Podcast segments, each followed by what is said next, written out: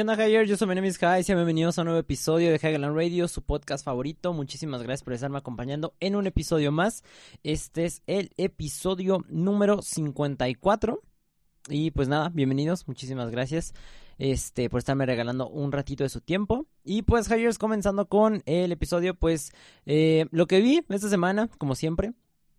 Eh, no fue mucho, nada más seguí aventándome eh, Doctor Stone como les había contado la, la semana anterior, que es este anime, donde eh, por alguna razón, bueno, yo todavía no llego a esa parte, eventualmente llegaré, ahorita les platico, pero bueno, el caso es que la primicia es que eh, un día el mundo llega a ser como eh, petrificado por un rayo verde, que nada más salía así, pues bien random el asunto, y pues ya... Miles de, de años después, pues despierta un compa que había sido petrificado, que es como que súper inteligente, entonces empieza como que a levantar otra vez la civilización a base de ciencia y pues ya, se va desarrollando poco a poco así la historia, está chido, se los recomiendo, ya me acabé las dos temporadas que estaban en Crunchyroll, porque hasta ahorita nada más van dos temporadas, ahorita el manga de en el que está pues basado ese anime ya terminó apenas tiene poquito creo que acabó como que el mes pasado si no me equivoco y yo creo que me voy a seguir viendo el bueno leyendo el manga igual como me pasó con el de Tokyo Revengers solo me ha pasado dos veces eso eh, seguir leyendo el manga después de haber eh, visto el anime o al menos hasta lo que iba animado con el de Tokyo Revengers este mm, porque igual, pues me latió. Ahorita el manga de Tokyo Revengers ya está medio son la neta. Siento que ya le dieron un montón de vueltas. Y es también lo que sienten muchas otras personas. Que como que estiraron muchísimo la historia como para darle... Pues nada más como para seguir sacando mercancía. O sea, hagan de cuenta que apenas como que me percaté, o bueno, al menos entendí cómo funciona este rollo del anime realmente. Es que, pues, a veces como que nada más estiran o le sacan relleno, por ejemplo, a la historia como para seguir vendiendo productos del anime, ¿no? A menos que haya sido muy, muy memorable y pues, se siga vendiendo solito, ¿no? Este, pero no, o sea, mientras es como estos animes que son como de temporada, por así decirlo algunos, pues es eso, estiran la historia y así para que seguirle exprimiendo y seguirle sacando dinero a la mercancía. Entonces, pues por ejemplo, me pasó con eso, con Tokyo Revengers, vi el anime, vi lo que estaba, me gustó, ahorita voy al día, ahorita estoy esperando a que saquen el... El que de hecho no sé por qué no lo han sacado, se me hace hasta raro. El, el nuevo tomo este o, o, volumen o no sé cómo se les dice exactamente eh, de Tokyo Revengers porque todavía no lo traducen y todavía no sale como que chido. O sea, según yo creo que nada más salió como spoiler o algo así. No estoy entendiendo mucho porque como las filtraciones están pues como en japonés y no había encontrado como que blogs o algo acá como que lo vayan describiendo padre. Entonces pues estoy en ese rollo y en el de Doctor Stone lo voy a empezar a leer. Digo, al menos ahorita que ya terminó, pues entonces ya no tengo como que estar eh, esperando a que salga como que cada semana el nuevo tomo y estar acá. Entonces ahorita ya está todo. Entonces ya me lo puedo chutar de golpe y ya, sin broncas.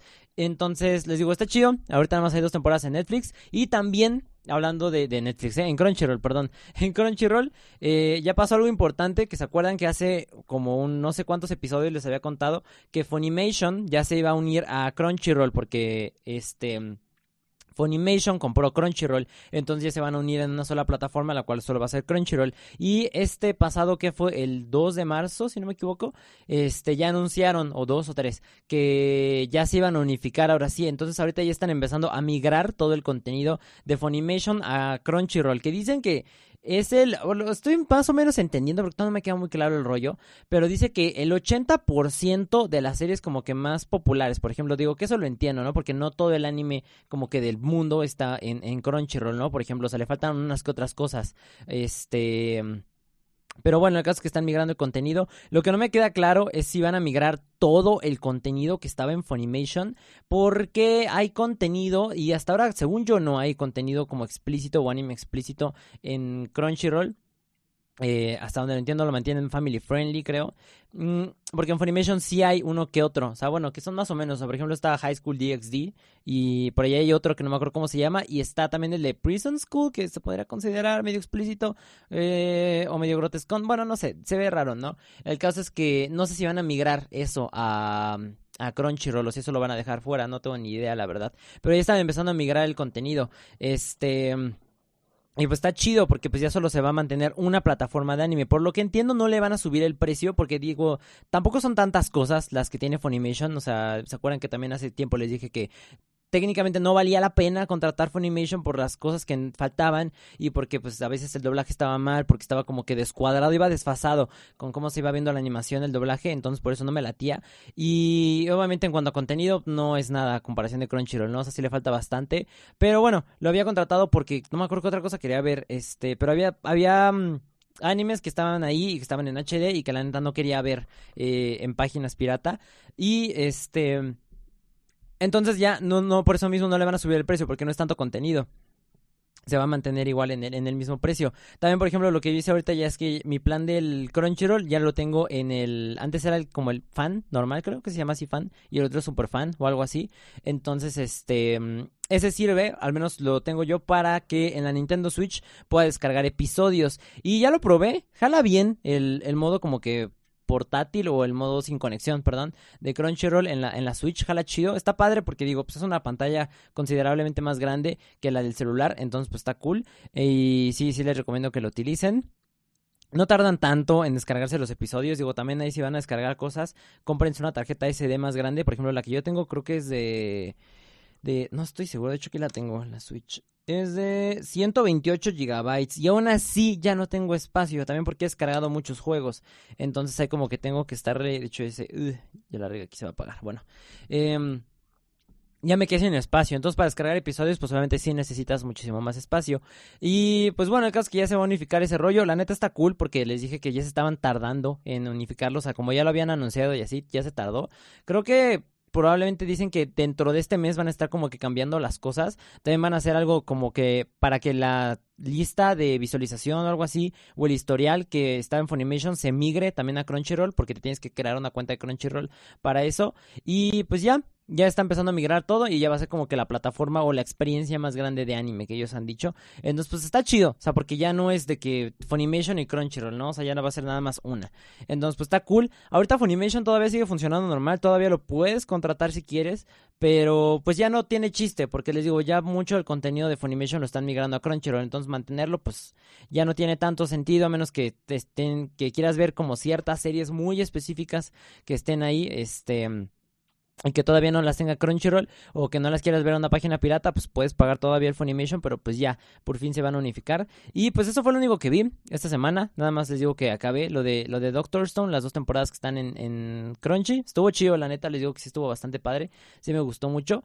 Eh, y pues nada, eso fue lo único que vi. Y pasando a los temas del podcast, pues hubieron eh, dos temas bastante eh, pues virales dentro de esta semana, principales. El primero fue el como beef o la tiradera entre Residente y J Balvin, que esto salió porque este Residente grabó una sesión con este Bizarrap, que es este productor, creo que es argentino, si no me equivoco, que está bastante popular ahorita, o sea, cualquier sesión que saque Bizarrap se vuelve bastante popular.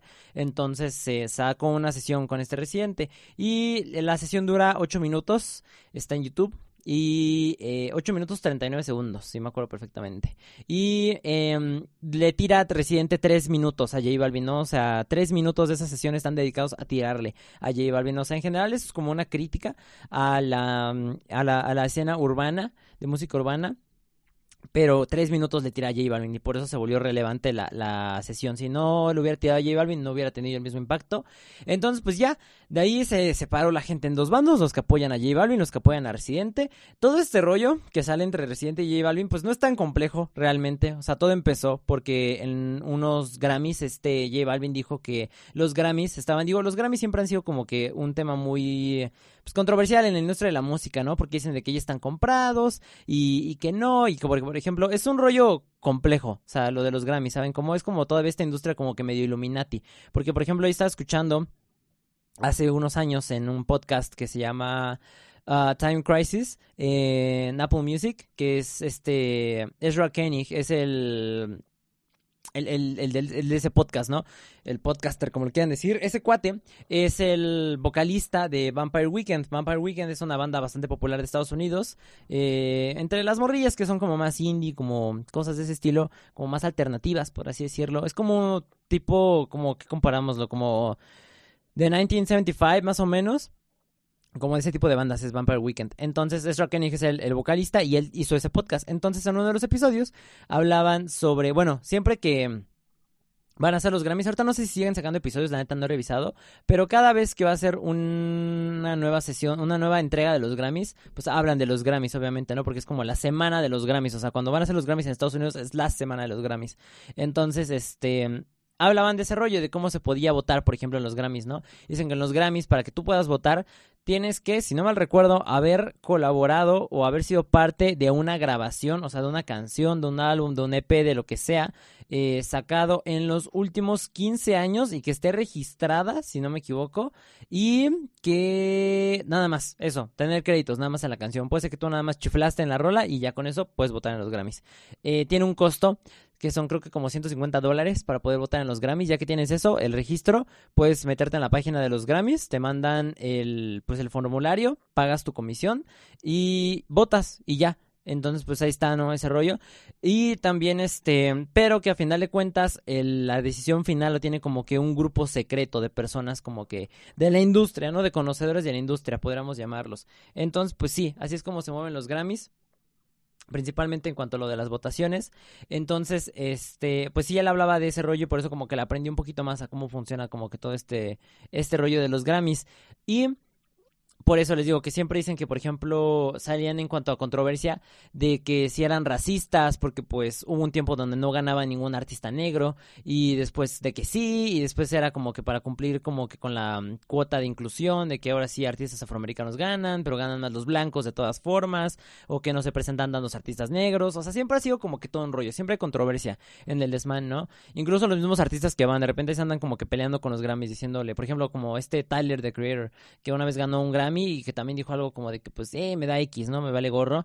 Eh, entonces, pues sí, siempre ha estado en controversia lo de los Grammys. Y J Balvin en uno de los Grammys dijo que nada más utilizaban a los cantantes del género urbano como para agarrar rating, para invitarlos, ¿no? O sea, de que pues van a estar ahí, o de que, por ejemplo, no sé, se van a presentar, porque normalmente se presentan los artistas que están nominados, hacen algún performance de alguna canción, y, pero eso no quiere decir que vayan a ganar, o sea, nada más hacen el performance y ya. O sea, el Grammy, los Grammys tienen como unas cuantas presentaciones de distintos artistas nominados, entonces, eh, llegan a meter artistas de urbano. Y eso decía J Balvin, que los utilizaban para rating, pero que al final de cuentas no eh, nada, que porque este J Balvin había sido como que el artista más nominado, pero creo que no había ganado nada o había ganado bien poquito en, en cuanto a las categorías y los premios y casi no se llevó premios.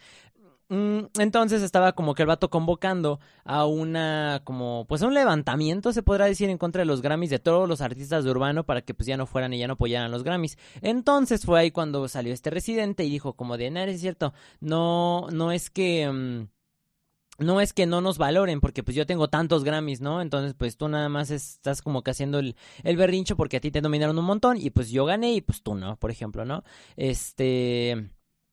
Y sí, de ahí se armó el desmán, ¿no? Eh, este residente le dijo a J Balvin que su música era como un carrito de hot dogs y dijo, no, es que cuando la gente quiere venir a comer eh, verdadera, por ejemplo, en, haciendo esa apología, este, a un verdadero restaurante, ¿no? Y, vienen con nosotros, por ejemplo, ¿no? Como de que residente es el restaurante y J Balvin es el carrito de hot dogs. Entonces de ahí salió esa polémica, ¿no? Y de ahí como que se llevaron ahí como que tirando, pero leve, no, no tanto como que tan, tan fuerte, no escalando lo de ahorita. Este... De ahí se originó todo este desmán. Ya se había calmado ese rollo, ya estaba relax, ya nada, nadie había sacado el tema, nadie había hablado, eh, ni siquiera todavía. De hecho, ¿cuándo son los Grammys? No me acuerdo. Creo que son en octubre. Nada.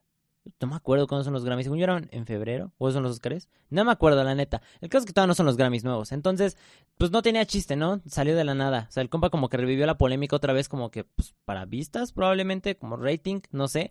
Eh, no tiene sentido que haya sacado otra vez este rollo. Y bueno, el caso es que le tiró en esa sesión de Bizarrap y le dijo, no, es que es este, es racista J Balvin. Y mientras la gente estaba ahí peleando y protestando en Colombia, pues este compa no se pronunció y no dijo nada. Yo sí estaba protestando con ellos y cosas de ese estilo, ¿no? Que es como de, men, no sé, a mí se me hace muy cutre. Eh, tanto los métodos de J Balvin y los métodos de Residente se me hacen bastante cutres porque, por ejemplo, también le tiró Residente diciendo, es que se cuelga la salud mental para vender un documental y es como de, compa, tú sacaste una canción donde dices que tenías depresión, o sea, es la misma basura realmente, ¿no? O sea, y me acuerdo cuando vi esa rola es como de, no manches, está bien manipulador este rollo, ni tú te la crees. Y es lo mismo, ¿no? O sea, a mí lo que me chocó de este rollo es como de, men, no tiene chiste, o sea, yo como persona conflictiva de internet, o sea, como yo persona así que estoy al tanto que yo sé el desmán que hago, eh, entiendo que no se debe sacar una polémica otra vez, a menos que te hayan tirado, aunque sea poquito, ¿no? Al menos que la otra persona como que te haya vuelto a decir algo, lo haya vuelto a sacar como que a la luz otra vez, no tiene sentido, o sea, nada más llegar y, y órale, ¿no? Y se la mientas, no tiene sentido, te ves cutre, te ves nada más tonto, ¿no? O sea, como que nada más se te acabaron las ideas y tienes que volver a sacar algo, ¿no? Pero a menos que si ya te dijeron algo o se mencionó tu nombre o se hizo referencia, no tiene sentido hacerlo. Por eso se me hizo cutre lo de este vato. Este, aparte porque, o sea, son las mismas estrategias. O sea, el chiste de este rollo también que nunca me ha gustado de, la escena urbana y de los raperos en general, es el yo tengo más calle que tú, yo soy más real que tú, tú eres un vendido. Y es igual este rollo. Por ejemplo, Residentes como le tira al inicio, ¿no? Diciendo, es que le canta a Bob Esponja y le canta a los Power Rangers, ¿no? Haciendo de referencia eso a J Balvin como si fuera algo malo. Es como de compa, Bob Esponja y, y, Power Rangers, ¿eh? Y Pokémon.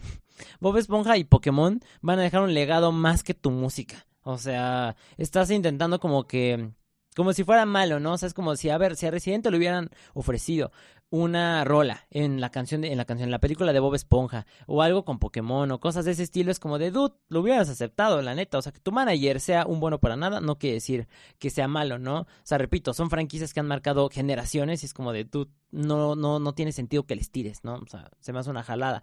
Entonces, pues ese rollo, o sea, de que es que es un vendido y es que no es tan real como todos los demás del género urbano. Como que el vato como que se autodenominó como que el protector del género urbano, ¿no? Como es que yo acá soy real y cosas de ese estilo. Entonces, pues ya, le tiró, ¿no? Y les digo, la gente se dividió ahí entre los dos. De, es que destruyó la carrera de J Balvin y no sé qué. Y es como de, J Balvin ahí mientras ahí llorando, ¿no? Yo creo que eh, limpiándose con sus billetes de 100 dólares. Y pues sí, o sea, es que se ve tonto. Se ve tonto. Porque más, más tonto se va a ver y va a ser más X si J Balvin no le contesta. Que no creo que le conteste porque no conviene. O sea, normalmente cuando tienes como que más nivel de alcance tú que la otra persona, tienes que eh, elegir bien tu batalla, ¿no? O sea, por ejemplo, si este compa, J Balvin tiene, por lo que yo entiendo, 52 millones de oyentes mensuales. Residente tiene 5 millones. Y J Balvin es el número 8 en el mundo en Spotify. Entonces, como de, pues tiene más gente, ¿no? O sea, hay más gente que lo apoya realmente. O sea, Residente se vio como un vato que estaba borracho en un estudio y que le tiró a este compa, nada más. O sea, eso es, en mi opinión, tal cual. Repito, ambos son la misma cosa, porque también les dije ahí en TikTok, ¿no? O sea, de que se me había hecho innecesaria la tiradera, ¿no? O sea, porque repito, fue revivir una polémica que pues nada que ver. Pero varios me dijeron, no, es que estás defendiendo a J Balvin y no sé qué, y eres fancito de J Balvin y la fregada. Y es como de, no, sea, sigue siendo la misma cosa, porque por ejemplo, pues J Balvin también se colgó de eso de la salud mental para vender el documental de The Boy of Medellín, entonces también fue eso, también cuando vendió el curso de meditación con Deepak Chopra, este, en general se ha colgado mucho de ese tema, ¿no? Y, igual, o sea, es el mismo. O sea, el chiste ahorita ya de la música, en general el urbano ya no es como de, ay, es que quién es más talentoso, es quién vende más. Y ya. O sea, quién vende las cancioncitas que se van a volver más populares. Y así es sencillo. No, no es tan complejo este rollo. Pero, bueno, muchos no entendieron ese rollo, ¿no? Es como de, ah, es que si no estás con Residente, estás defendiendo a J Balvin. No, son la misma cosa. O sea, nada más es el chiste, es eso. O sea, de que un vato está apuntando al otro como de, tú eres menos vendido. Y cosas de ese estilo. Entonces por eso se me hizo tonto, por eso se me hizo chafa lo de la tiradera. Y pues sí, ahorita anda bastante ese rollo. Les digo, yo no creo que este compa le vaya a responder, yo no creo que J Balvin le vaya a responder. Este no conviene, la neta, porque es como que echarle más leña al fuego y no, no repito, no es algo como que sea redituable tampoco para él, ¿no? Porque si te peleas con alguien más grande, te conviene, pero si te peleas con alguien más pequeño, no te conviene a menos que, mm, a menos que lo turbodestruyas, se podría decir no tiene chiste. Eh, porque nada más es como que una mosca que anda ahí dando vueltas y que nada más se está intentando fastidiar. Entonces lo mejor es ignorarlo realmente. Eh, sí, no, no tiene sentido. O a menos que no tengas, o sea, a menos que te turbo urja como que sacar algo y como que crear una polémica, pues obviamente no. Este, no vale la pena realmente. Entonces no creo que le llegue a responder.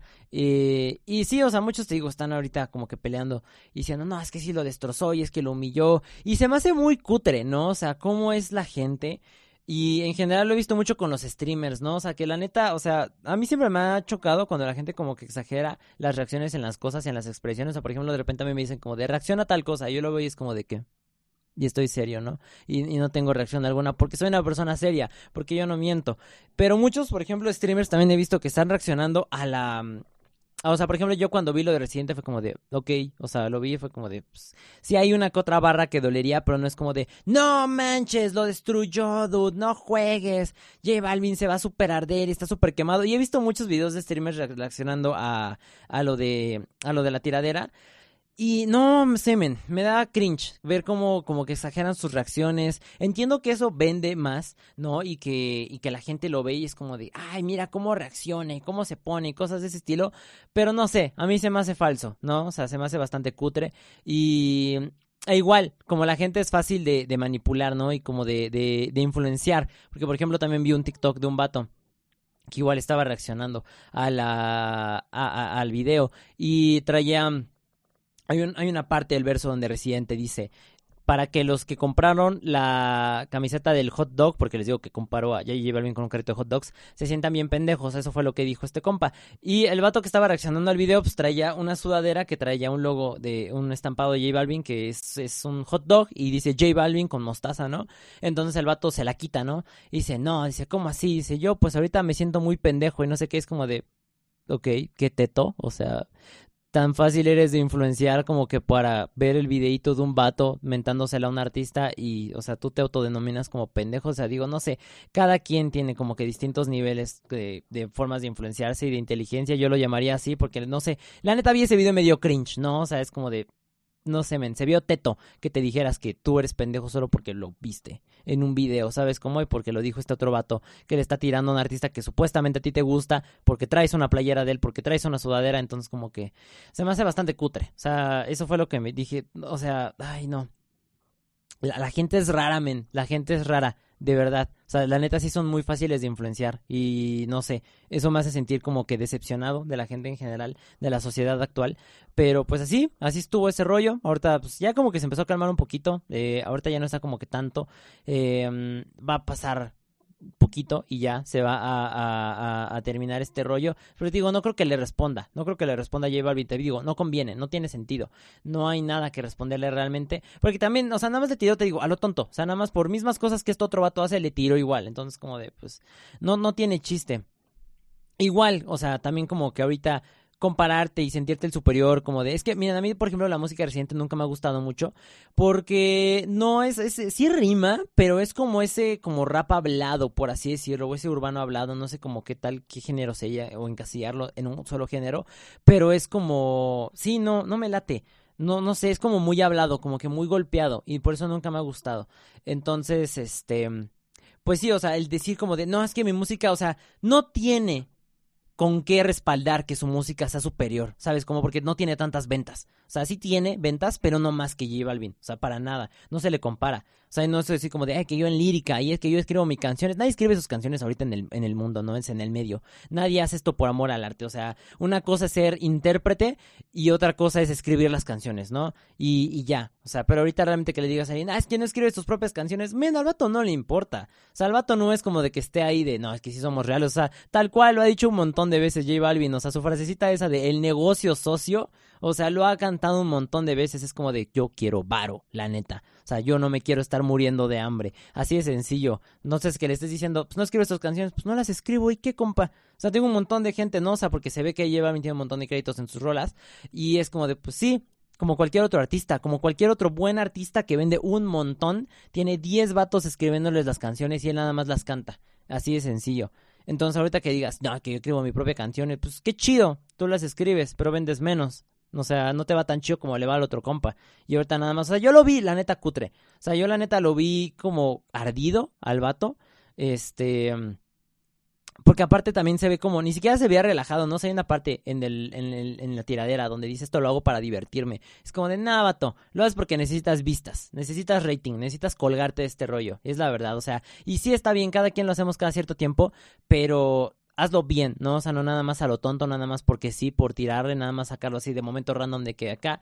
Porque igual, o sea, repito, este compa sí es pues tan comercial como J Balvin realmente, porque pues estás con Bizarrap. Bizarrap es el productor pues que ahorita al menos... Eh, en, en, en, música pues latina se podrá decir. Incluso ahí tiene uno que otro gringo creo que ha metido este que está sonando no entonces como de está haciendo con el productor del momento a grabar una sesión que sabes que te va a volver a lanzar o poner en el ojo público no entonces de es una jalada. Pero bueno, se me, hace, se me hace tonto este rollo. Pasando al siguiente tema y también otro rollo que sacó, pues igual. Ahorita si se dan cuenta como que todo el rollo de la guerra de Rusia y Ucrania como que pasó a segundo plano, porque también hubo de que cese al fuego y cosas de ese estilo, pero ahorita como que ya la gente como que le bajó tantito, ¿no? O sea, ahorita como que ya está pasando el rollo. Ahorita lo nuevo que se puede decir que está y digo, está bastante triste también, es que esta semana hubo una pelea gigantesca, o sea, hubo, o muchos dicen que es una masacre realmente, en un partido de Atlas contra Querétaro. Entonces, eh, lo que pasó es que se empezaron a pelear en el partido, ¿no? O sea, de hecho ni siquiera terminó el partido. Normalmente las peleas se dan cuando termina el partido. Esta pelea se dio en el minuto 62 y este, pues los fans de este, de Querétaro, bueno, los eh, aficionados empezaron pues a atacar a los del Atlas, ¿no? Porque pues ellos eran locales y los del Atlas eran visitantes. Entonces, empezaron a, golpear gente, dicen incluso, y dicho hay videos en, en, Twitter y fotos y cosas así, de que hubo muertos, ¿no? Hasta ahora el conteo eran 17 muertos. Después dijeron en prensa que eran malheridos. ¿Por qué? Porque si llegaba a haber muertos dentro del estadio, la FIFA iba a sancionar eh, tal cual a México como cosas para el Mundial y cosas de ese estilo de que pues no iban a estar. Pero dicen que son este malheridos, ¿no? O sea, de que por ejemplo, si se muere alguien, que ya se murieron dentro del estadio, o sea, porque les digo, hay videos hay evidencia de que sí había gente muerta en el estadio, porque también dicen que la seguridad estaba de la fregada, porque estaban dejando pasar navajas, cuchillos, pistolas, cosas de ese estilo, ¿no? Que dicen que a los del Atlas no los estaban, los estaban revisando, los estaban cateando, pero los de Querétaro no. Entonces, este, incluso, por ejemplo, hay un video que no le encontré mucho chiste a lo que está haciendo ese compa. Igual y nada más era como que, pues, una naquez, una nacada, que estarse robando la red de una de las porterías, ¿no? O sea, de que se metió a la cancha porque se pasó la gente ahí a pelearse a la cancha y sacaron, este, mm, sacó un cuchillo y empezó a cortar la red y se la llevó así, como si nada. Entonces, como de. Pero el caso es que metieron eh, navajas, ¿no? Porque era de, pues, ¿cómo entraste con este rollo? Eh, y pues sí, también, por ejemplo, que no había policías, también fue algo que estuvieron como que peleando mucho, que la neta no convenía que hubiera policías en general, porque pues también hubieran matado polis realmente. Así que digas, ¿cuánto control le iban a poner a la gente? Pues no. La, desafortunadamente, muchos de los fans del fútbol pues no saben cómo comportarse, ¿no? La neta sí se ponen bien orates en los partidos, no, no saben cómo cómo estar en un partido, ¿no? Cómo tener una convivencia sana. No, no, no funciona de esta forma. Sí se ponen bien cañones y aparte les digo acá estaban peleándose con armas, eh, estaban zafando incluso las, las butacas, los asientos, estos se andaban peleando con esos, se andaban aventando las rejas. Entonces, pues sí, fue una pelea bastante grande. Les digo, el saldo inicial supuestamente eran 17 muertos, ahorita supuestamente son como 50, eh, entre, porque se han juntado, o sea, hay gente desaparecida, ¿no? Que todavía pues no reconocen los cuerpos. Y, y, hay de todo tipo, ¿no? O sea, he visto, por ejemplo, que hay adolescentes que fueron al partido y ya no regresaron a sus casas. También vi uno de un caso de un viejito que también sus nietos, creo que le regalaron el boleto, sus nietos, sus hijos, y también que ya no regresó el señor. Entonces, pues imagínate la culpa que tienen ahí los cuates que le regalaron los boletos y todo porque la gente pues no se supo comportar en el partido. Y, es trágico, ¿no? Ahorita todos están pidiendo que pues que saquen de la liga a Querétaro por eso mismo, por lo del estadio, por la seguridad, porque pues prácticamente ese era el rollo, ¿no? O sea, no tuvo por qué haber escalado tanto si les pones un hasta aquí luego, luego, ¿no? Pero dicen que incluso eh, había, por ejemplo, un video también de un policía que quién sabe si era un policía o era un vato como que le robó el uniforme a un policía o se robó un uniforme a policía que estaba borracho, o sea, que andaba ahí con una macana y le andaba dando macanazos a la pared y después se ponía a brincar ahí con los demás eh, aficionados. Entonces, pues quién sabe, o sea, es un rollo bastante grande, todavía se siguen como que descubriendo nuevas cosas conforme va pasando el tiempo, pero pues esa fue la tragedia que sucedió esta semana. Igual si algunos de ustedes, por ejemplo, llegaron a perder a alguna persona eh, o algún familiar en ese partido, pues me ha sentido pésame, la verdad. También tuve eh, dentro de mis viewers de Twitch, de mis seguidores, pues también este me decían que, que habían ido al partido, ¿no? Y cómo estuvo y que fueron testigos de que sí fue todo un desmán y de que la gente sí se puso muy cañón, que por ejemplo tenían que quitarse la, la camiseta del equipo al que le iban para que la gente no les pegara, ¿no? O sea, para que pues viceversa, o sea, los de Querétaro no le pegaran Atlas y, y los de Atlas a Querétaro que niños incluso también tenían que quitarles la playera para que no se viera qué equipo le iban y cosas de ese estilo. Entonces sí se puso bastante fuerte, o sea, sí fue una pelea muy grande. Yo no lo había dimensionado tal cual hasta cuando vi los videos de Twitter, ¿no? O sea, de cómo se estaba peleando la gente. Yo pensé que había sido más relax de que en las gradas y detuvieron el partido, pero no, sí se puso bastante, bastante, bastante, bastante macizo todo este rollo. Y pues nada más. Y pasando al siguiente tema, pues eh, ya mañana, bueno, más bien hoy, eh, ustedes estarán escuchando esto el martes 8 de marzo. Eh, hoy es el Día de la Mujer, entonces eso quiere decir que pues hoy va a haber marcha feminista en el centro de la Ciudad de México y en general en otras partes del país, pero principalmente la más fuerte, al menos aquí en México, es la que sucede en el centro. Esta ya es pues como una tradición realmente. y bueno, pues de qué consta esta marcha? Pues es una marcha que pues van las mujeres por peleando por derechos y cosas de ese estilo, las feministas desafortunadamente pues siempre terminan en descontrol, siempre se terminan peleando, van a salir un montón de videos, por eso les digo que aquí es cuando comienza la temporada de feministas, porque pues yo les he dicho que el feminismo y la neta es una moda el feminismo, o sea, por más que lo quieran negar, nah, es una moda. ¿Por qué? Porque, por ejemplo, cuando es la marcha, muchas van, o sea, yo tengo conocidas que han ido a la marcha, no porque realmente sean feministas, sino porque, pues, nada más. O sea, es como, no sé, para algunas es como un atractivo, ¿no? Como que vamos a la marcha y ya, como si fuera un concierto, como de vamos al concierto de Bad Bunny, vamos a la marcha feminista. Es lo mismo. Este y muchas ya como que quieren ir como que de revolucionarias, ¿no? Como de, sí, vamos a pelear con los derechos y acá como si la marcha fuera a crear un cambio gigantesco, ¿no? O sea, como si realmente fuera a funcionar para algo. Porque, y aparte después siempre se están quejando, ¿no? Porque siempre se descontrola la marcha.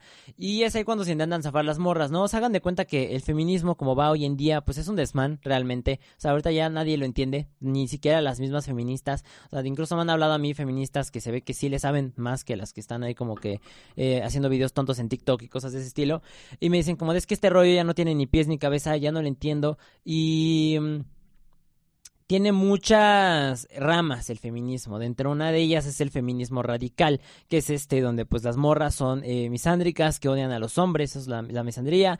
Este, y sí, ¿no? O sea, que toman acciones, o sea, son como, ellas se dicen anárquicas, pero está bien chistoso este rollo, porque el ser anárquico es ir contra el sistema, ¿no? Contra el sistema al menos del gobierno que está dentro de tu país.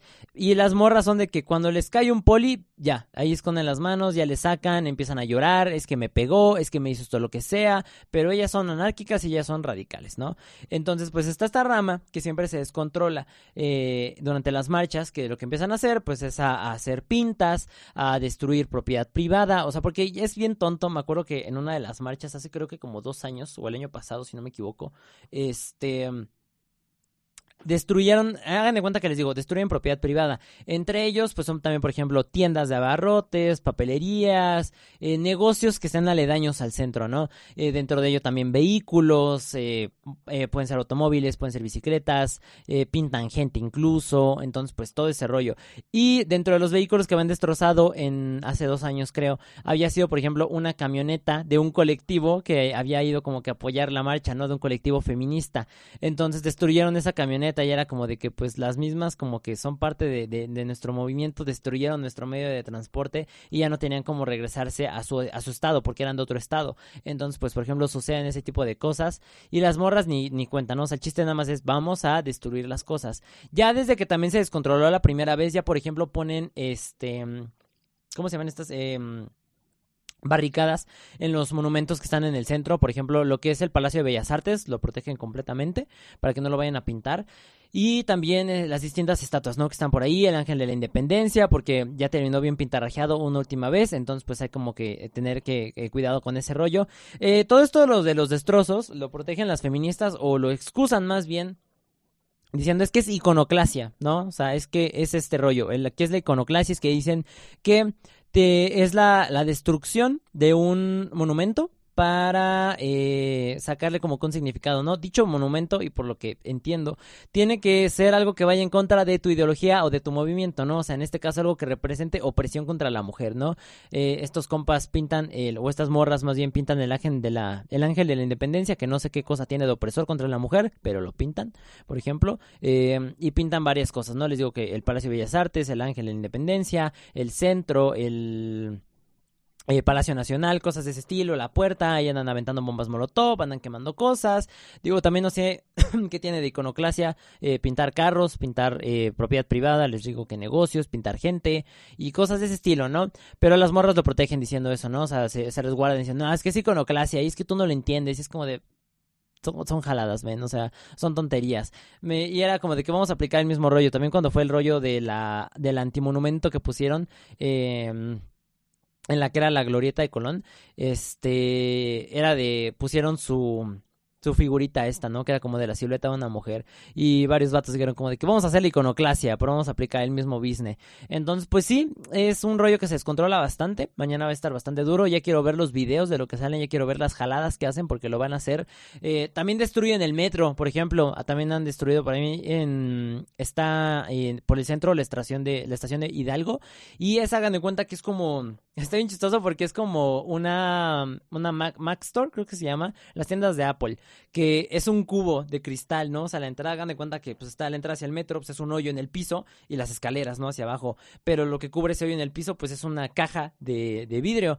Entonces, Destruyeron esa, por ejemplo, ¿no? Al siguiente día ya estaba reparada completamente, o sea, fue rápido. O sea, lo triste de esto es que hacen un desmán y destrozan y lo que sean y ya al siguiente día está limpio, otra vez así de sencillo. O sea, ya mandaron gente a limpiar, curiosamente mujeres terminan destruyendo, digo, terminan limpiando los destrozos que causaron otras mujeres. Lo chistoso es que dicen, no, es que el gobierno y es que la gente y el patriarcado y la opresión contra la mujer, cuando al final de cuentas terminan causando la, la opresión, ¿no? Hacia la mujer ellas mismas. Entonces, como de, son jaladas.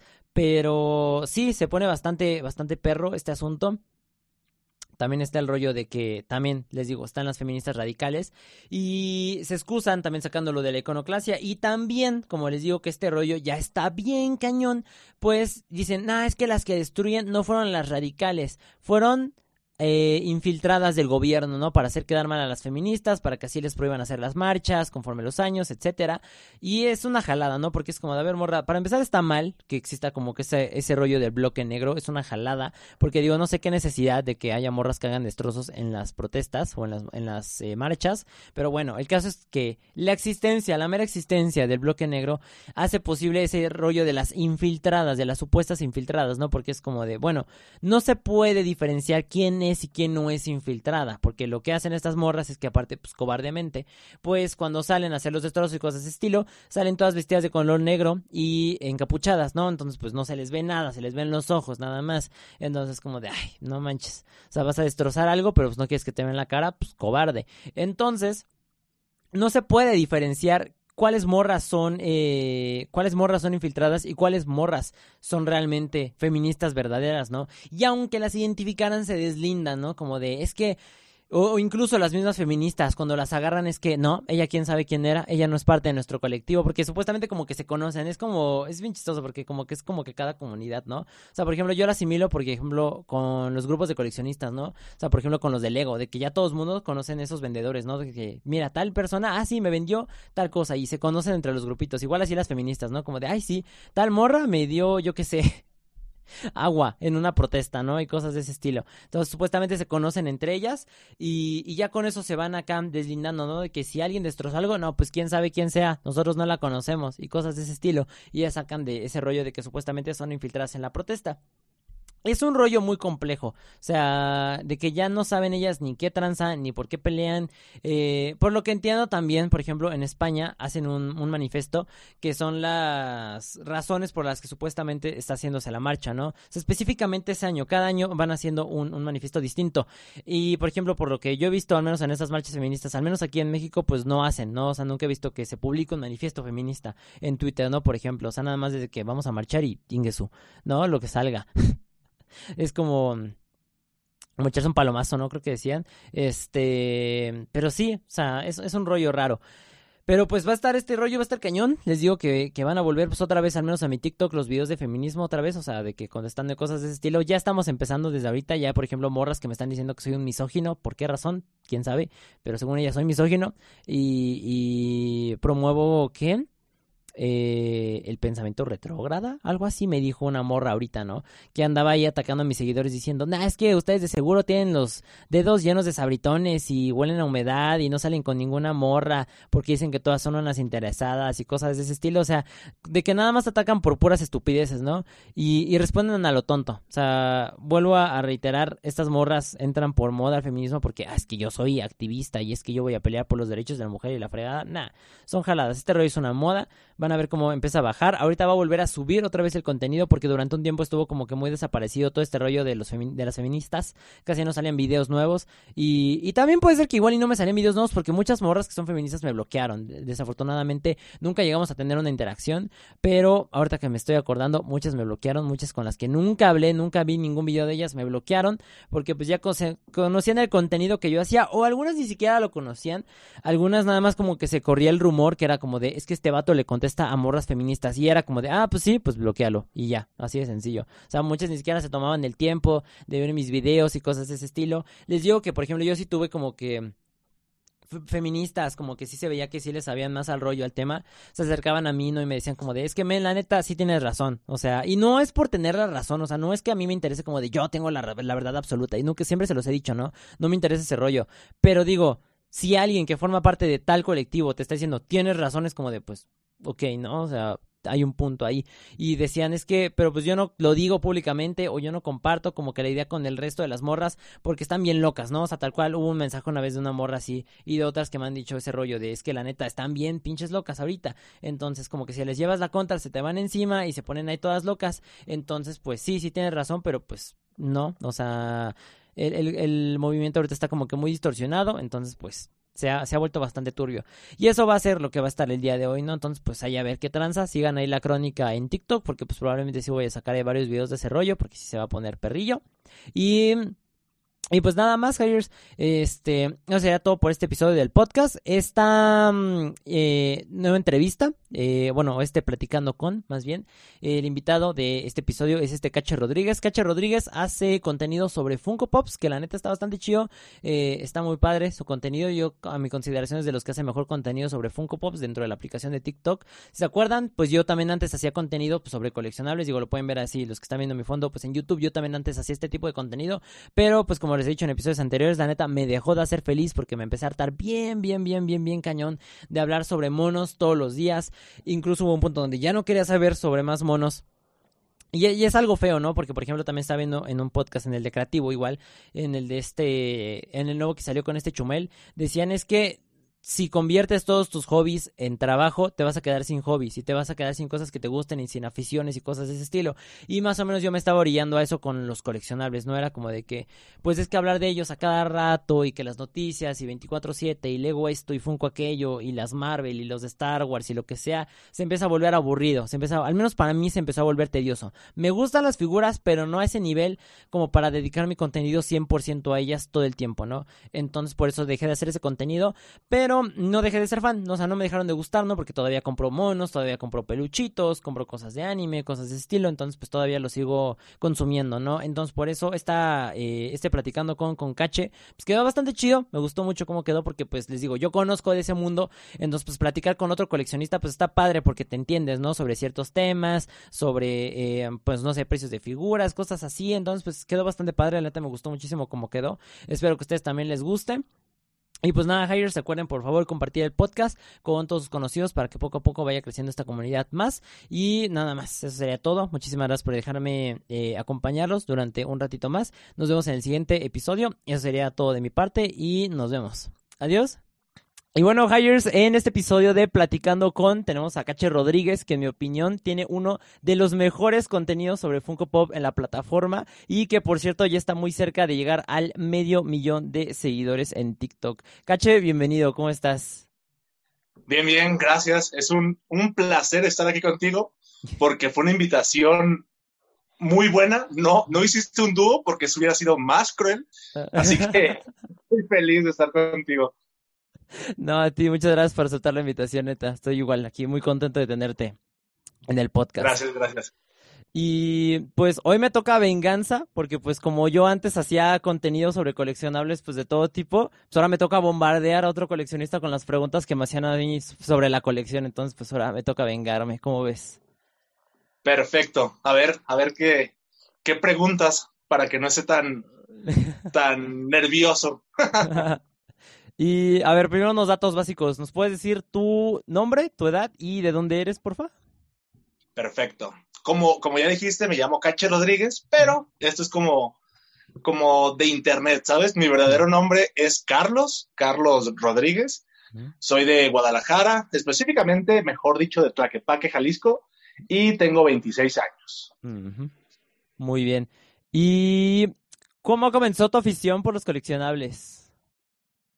Pues todo inicia desde pequeñito, yo creo, desde que tengo memoria. ¿Por qué? Porque mi papá coleccionaba figuras de Disney, de las cajitas felices, de, de viajes que hacía Disneylandia y así. Y entonces él empezaba a acumular figuritas y en la casa teníamos un mueble de la televisión así grande con unas vitrinas y él tenía su colección ahí. Y lo peor es que no nos dejaba jugar con sus juguetes. Así que, de cierta manera, se creó en mí lo que son los juguetes y lo que es una colección. Así que yo sabía que era un juguete y a veces acumulaba figuras para mi colección. Así que así inició todo con, con las figuritas y los coleccionables. ¿Y los Funko Pop fue lo primero que empezaste a coleccionar? Así, pero bien, bien, bien, como que ya en forma. No, de hecho los Funkos fueron lo último que coleccioné de cierta manera. Lo primero como en forma fueron Hot Wheels, carritos miniatura, pero de películas, series, todo eso. Ya como forma, como una colección grande.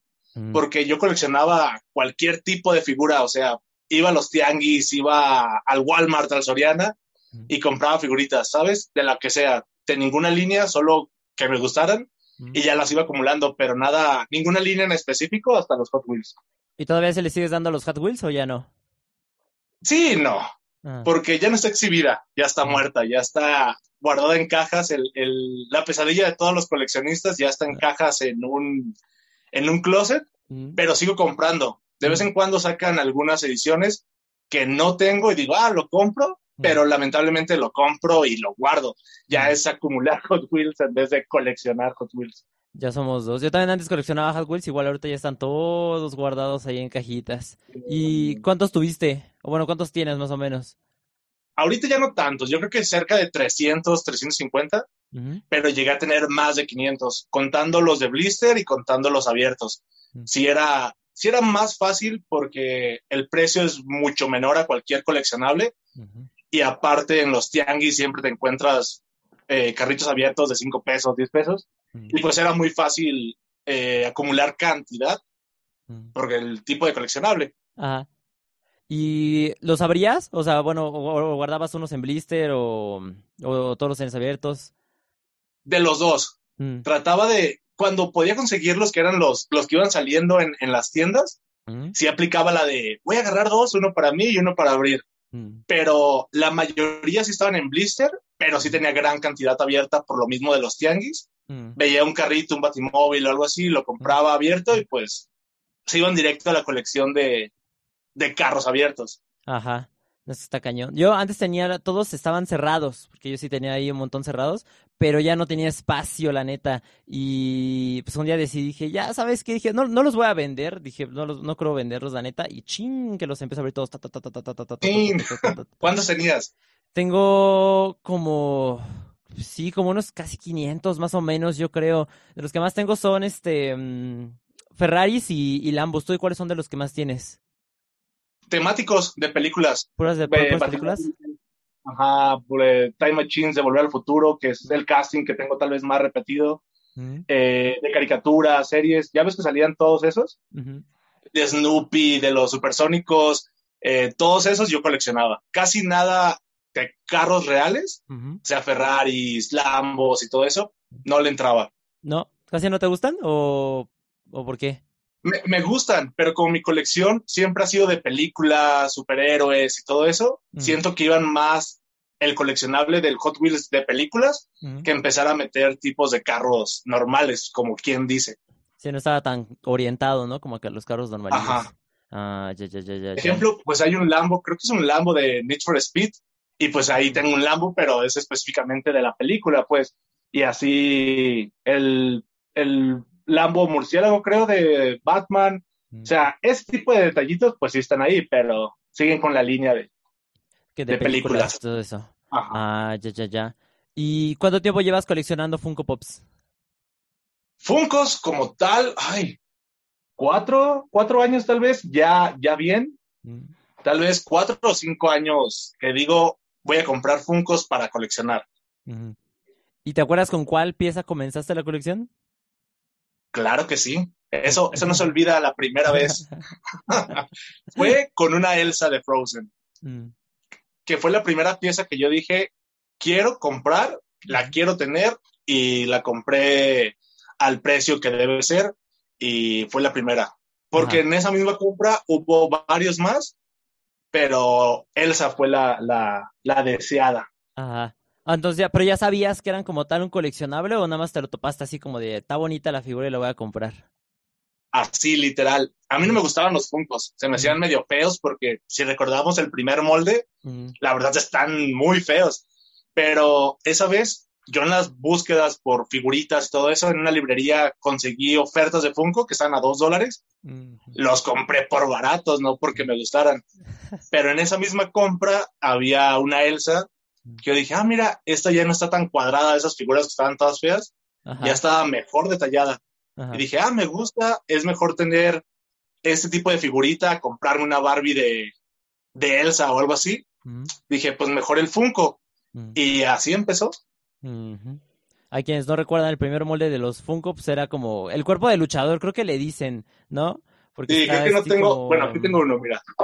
A ver, a ver. Está Ah, muy feo. Ahí está, es el primer molde de los Funko Pops, que todos tenían ese cuerpecito, todos están así como... Todo, sea mujer, sea hombre, sea lo que sea, todos tenían el mismo cuerpo. Todos tenían el mismo molde. ¿Y te gustaba ese molde? No había, no había fallas. ¿Te gustaba ese molde o te gustaba ese molde o se veía raro? No, está horrible. está muy amorfo. Ya comparación con los que salieron después, pues ya están un poquito mejor, ¿no? Sí, sí, ya lo cambió bastante. Pero ¿no sientes como que los empezaron a detallar mucho? Como que, es que mira, yo siento que la esencia de los, de los pops, siento que eran como que se veían como tiernos, bueno, obviamente pues, se veían como la cabecita, que no tenían boca y todo eso. Y, y que se veía como la mantenía la esencia del personaje, pero todavía como que en un estilo minimalista. Y yo levemente cuando llegaron a salir al ver son unas cosas muy elaboradas, como por ejemplo ahorita estaba viendo que salieron los de los de Genshin Impact y ya los vi como que muy muy detallados y todo. ¿No sientes como que perdió la esencia original? Siento que sí, porque concuerdo contigo, cuando tenías un pop de estos, eh, sabías que era un pop con solo verlo, ¿no?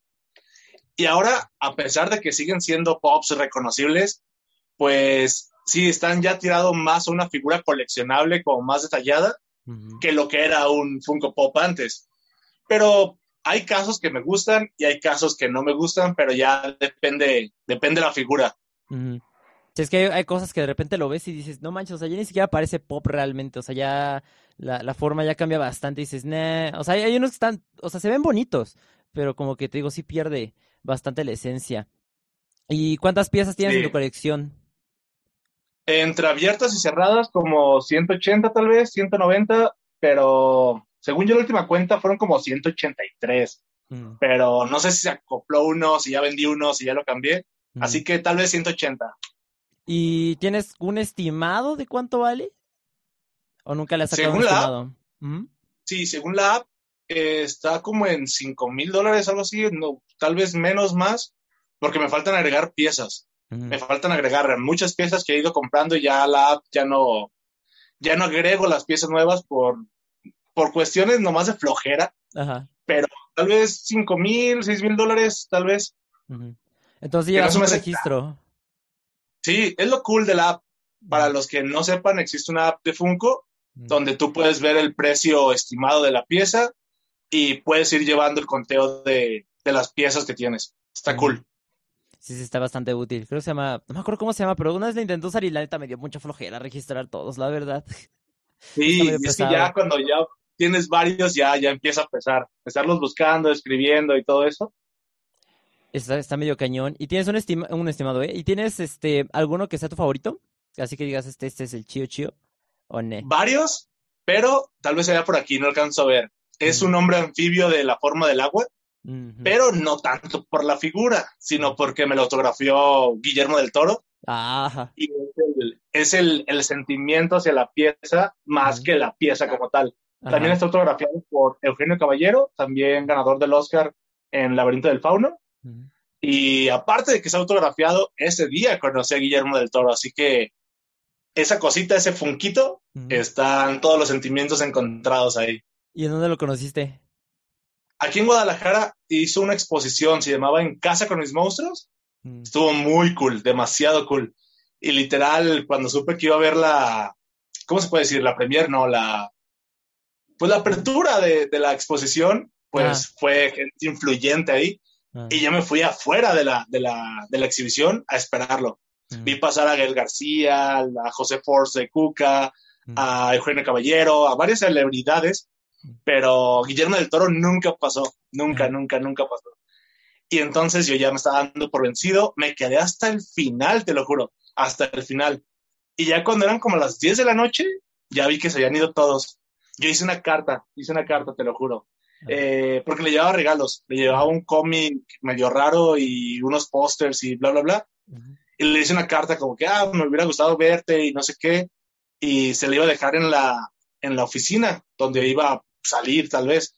Y me dice la guardia, ¿y por qué no se lo das tú, por qué no se la das tú mismo? Yo de, pues, porque no está. Me dice, sí, ahí va, no más. Me puse así todo frío, todo, así todo chinito y ya tuve la oportunidad de dar las cosas, de platicar con él, de que me lo autografiara, tomarnos fotos. Todo muy, muy cool. Sí. sí y con eso No, no te dijo, mi hijo, no me vayas a pedir chamba. no, no, ya, ya fue hace rato, ya fue hace como tres años tal vez. Ya fue entre su boom. Creo que no recuerdo si ahí ganó el Oscar. Sí, ya estaba, ya había ganado el Oscar porque tengo el, pop de la forma del agua. Así que sí, ya estaba el hype un poquito más alto por, por él. Ajá. No, qué chido, no manches. No, entonces una pieza bastante. Y la tienes con protector, me imagino, ¿no? Con el plastiquito. Sí, tengo como tres con, con el protector rígido y ese es ah. uno de los que tengo. Que se puede quemar todo, pero que él se quede intacto. Intacto. Y si no, pues al menos fundido con el protector.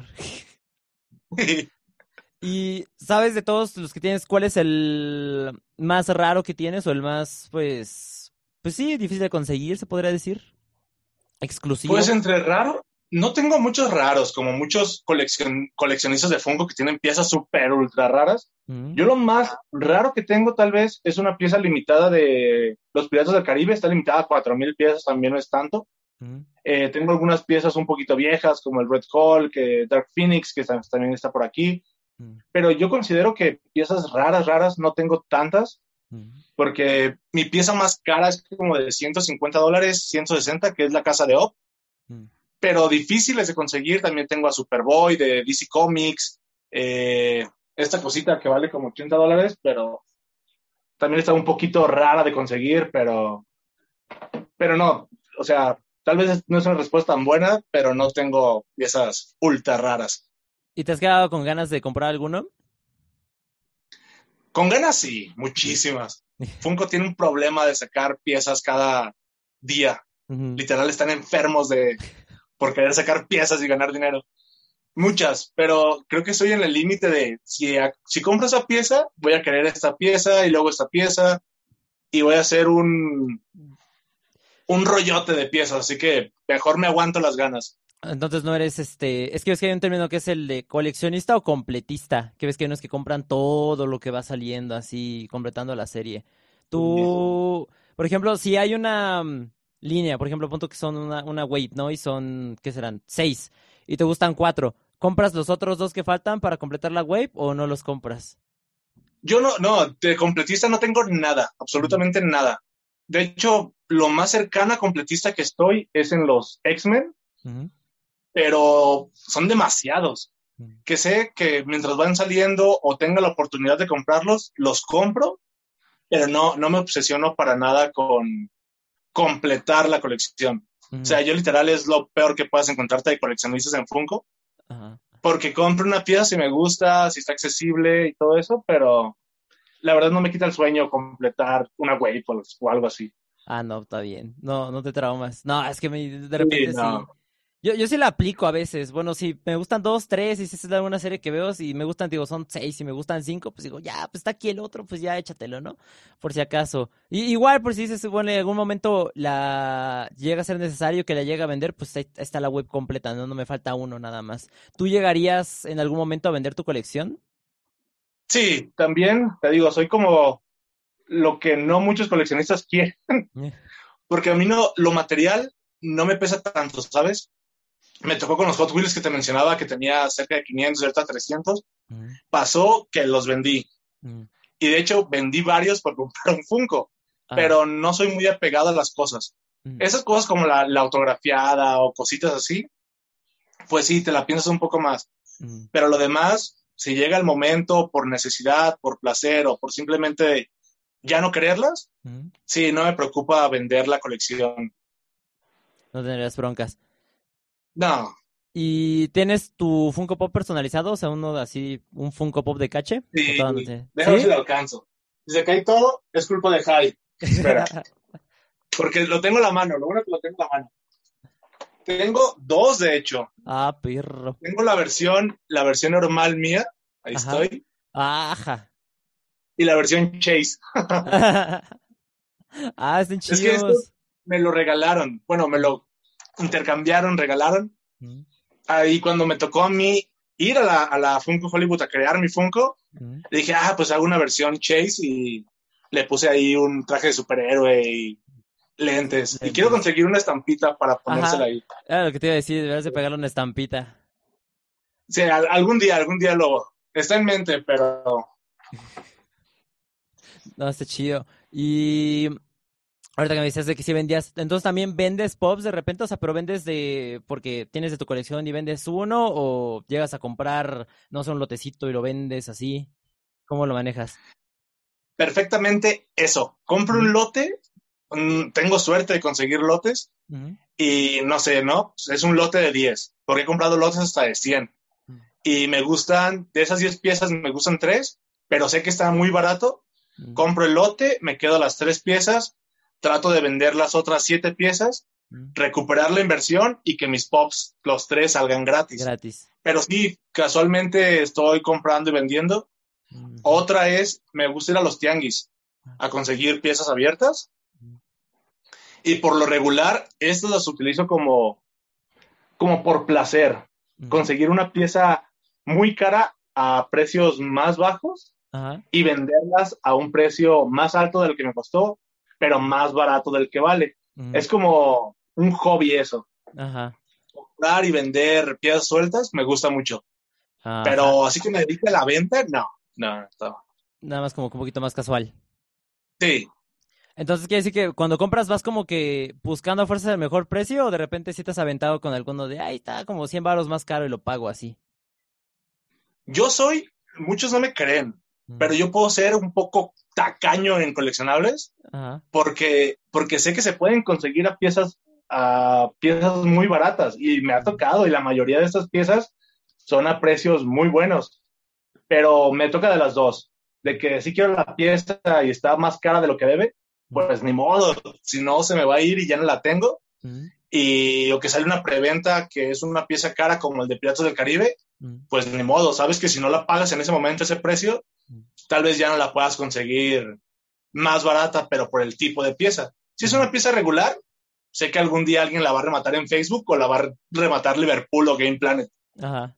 Y ya con eso la armas. Sí. Y ¿Coleccionas, ahorita que me decías, bueno, de los Hot Wheels, los Funko Pops, y coleccionas otra cosa aparte de esos dos? ¿O coleccionaste en algún momento? Todo, literal todo. Ahora decir que mi cuarto parece, ahorita ya no tanto, pero colecciono figuras de 6 pulgadas, puede ser Legends o Multiverse en DC, eh, figuritas de cualquier línea, eh, coleccionables de superhéroes, lo que sea. Pueden ser, tengo tazas, tengo este tipo, mira, estatuillas. Mm, También me gusta coleccionar. Eso es más bien como un gusto, se puede decir. Pero, o sea, todo lo que venga de superhéroes, eh, lo compro. O de películas, series que me gustan, tipo Stranger Things, que salen pops, pero también llegaron a salir figuras de 6 pulgadas. Mm, Pues me las topo, le entro cascos de Star Wars, naves de Star Wars, mm, pósters, cómics. Ahora mm. sí parece un tutti frutti aquí mi cuarto. Ajá. Pero todo igual de películas, o sea, puro, puro, puro, puro películas, series o, no sé, anime o cosas así, ¿no, no le das? Eh, solo superhéroes y películas, pero películas más bien tiradas a fantasía y ciencia ficción, Como, no sé, Harry Potter, Star Wars, Star Trek, eh, Juego de Tronos, ese tipo de series o películas, o sea, a esa línea siempre. Entonces, ¿también te gusta Game of Thrones? Sí, ¿Y solo la final de última la serie? temporada no, al final se sintió feo, se sintió feo ese final. ¿A ti Que no me disgustó, gustado? Ajá. pero, pero también no me encantó. Fue como que, ñe, ¿Y a ti cuál te hubiera gustado que hubiera sido? ¿O, no te armaste como un finalillo? el final, déjame acuerdo bien, porque ya fue hace cuánto, tres años que se acabó, dos años, no, tres, ¿no? Tres más o menos. No sé, me hubiera gustado. Daenerys estaba volviéndose un poquito crazy por ahí, pero me hubiera gustado ver un imperio medio feo con ella al mando, ¿eh? No sé, estaba algo raro. Ajá. ¿Te hubiera gustado Pero me hubiera gustado verla a ella. Ajá. Me hubiera gustado ese, ese final fuerte, Ujú, porque si ves el, el- el cambio de Daenerys durante toda la serie, pues me hubiera gustado ese final. Como sufrí tanto para llegar a ese punto y ahora se aguantan y ni pedo. y ni modo. Pero pues ya, pasó lo que tenía que pasar. Chale. ¿Y, y lees los libros o nada más viste la serie? No, de Game of Thrones no, Ujú. nomás la serie. Ajá, ya. No, sí, hay que esperar a que saque el libro. Te voy a decir porque todavía este mm, George R. R. Martin todavía no saca el libro. Entonces todavía no lo de- ¿verdad? No, todavía no lo saca el vato y ya estoy como de chale, no se vaya a morir porque si no, no va a salir. Y está grande, tiene como, como 80 y algo más o menos o algo así, entonces sí está ahí. En, en- En el, en el borde. Ajá, no, pues sí en las últimas, pero igu- igual y suena feo, pero es que no manches, imagínate. El final, la neta, sí estuvo bien feo como para que no lo arreglen el libro, la verdad. Yo creo que ese fue el peso, ¿no crees? Ujú. Que vio el final de la serie y todo el hate que se, se ocasionó por eso, que tal vez su final sí estaba un poquito también por ahí, Ujú. que dijo, no, mejor me, me, lo, re- me lo reescribo o algo, porque luego no les gusta. O, o igual y Y todavía no cuando lo llega ese saca. punto creativo, yo creo que está complicado. Sí, porque tienes que cargar como que todo lo que los otros vatos hicieron mal. Yo creo que Sí. igual y todavía, todavía no lo saca, igual y se está esperando a que se muera, que lo saquen ahí cuando se muera ya para no tener que aguantar la crítica. Puede ser, ¿eh? Puede ser, yo creo. Es que luego los, los fans son bastante intensos, así. ¿Tú consideras que hay como, mm, en, en, en general en las cosas frikis, en el coleccionismo, si ¿crees que hay mucha toxicidad o, o dos, tres? No, sí, completa. Y más gracias a la llegada de, del MCU, del universo cinematográfico de Marvel, Ujú. separó a todos los, a todos los leyentes de cómics y a todos los que les gusta Marvel y DC. Y luego Star Wars, no hablemos de Star Wars, también está horrible ahí la toxicidad. Eh, en los propios Funkos coleccionables de, en general. Sí, no, yo creo que somos de las comunidades más tóxicas que existen, ¿eh? Es que sí está cañón. Es como ese, no sé si has visto, hay un meme que dice que, que un verdadero fan de Star, a un verdadero fan de Star Wars no le puede gustar Star Wars o tiene que odiar Star Wars. Algo así decía, más o menos el meme. Sí, literal, literal. ¿Ya viste la, la serie de Boba Fett? Sí, me encantó, me encantó. ¿Sí te gustó? Muchos la, la, la criticaron por el, el hecho de que pues venía el Mandalorian, temporada 1 y 2, que son joyas, Ujú. y la de Boba Fett se sintió un poquito más vacía, se puede decir, pero no sé, todos los guiños que tiene hacia la saga original, e incluso a, la- a las 1, 2 y 3, Ujú. eh, se siente muy cool. O sea, yo lo disfruté por esa parte, y luego Boba Fett es, yo creo que mi segundo personaje favorito de Star Wars, así que ahora sí, lo que me den, yo lo voy a, lo voy a probar, ¿Cuál aunque fue- esté horrible. ¿Cuál es tu, tu primer, este, tu, tu número uno de Star Wars? Tu persona favorita, así, tu top, top. Vader, Vader. Me voy a la básica, pero yo creo que Vader, Anakin, o sea, la- ahí el personaje, Ajá, Boba y tal vez Obi-Wan, ajá. Ya, ya, ya. son tres ahí. Fíjate a mí no me gustó tanto la serie de Boba, yo la sentí como que muy, muy light, la verdad, o sea, como que los, los primeros episodios era como sacaron un meme de un caballito, no sé si has visto que es como que Ah, empieza sí. súper detallado y después se va chueco y después otra vez detalladito y se va chueco otra vez y así como que empezó, pero como que, no sé, es que igual y porque ya está un poquito grande, también como que le cambiaron ahí, pero lo sentí muy débil, la neta, o sea, como que ciertas Sí. cosas que hacían la serie como que era de, "Nah, como que no va con este rollo, porque, bueno, y aparte no cuadra, porque por ejemplo en, en la de Mandalorian, pues cuando se agarra a, a fregadazos a a los Stormtroopers, ahí pone su cara acá de como de loco y cuando le esclava el, el Gaddafi y todo eso. Y aquí lo ves más relax, como de que lo insulten es como de, eh, está bien, no, no hay falla, no me agüito. Entonces como que... Sí. que no y luego lo peor, lo peor de la serie, yo creo, una cosa de que de lo que hizo que amáramos Boba Fett fue esta misticidad de quién era el personaje, qué hacía, su aspecto rudo, ¿no? En las primeras cuatro, cinco y seis, bueno, cinco y seis.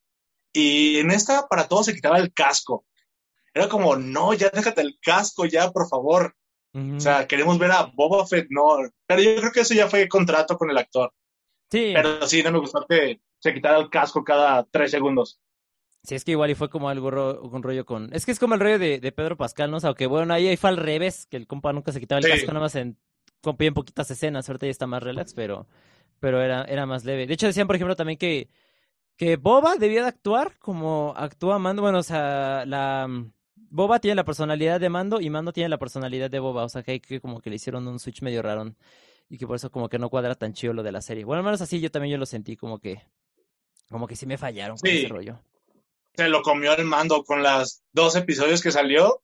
Se comió a Boba Fett en un segundo. Y el Grogu. ¿Tú qué opinas de todo el desmán que salió con este Grogu? De todo el hype que, que se empezó a armar. Ya, ya era casi obvio. Se viene cargando ciertos Baby Yodas desde tiempos inmemorables. Empezamos con los Minions y luego con Groot y ahora con este Grogu. O sea, ya son productos de que te van saliendo. Yo les llamo tipos Minions. A los Minions, el Baby Yoda es un Minion. Mm. Porque si no te acuerdas lo que pasó con los Minions, que lo veías en todas Todos partes. Lados.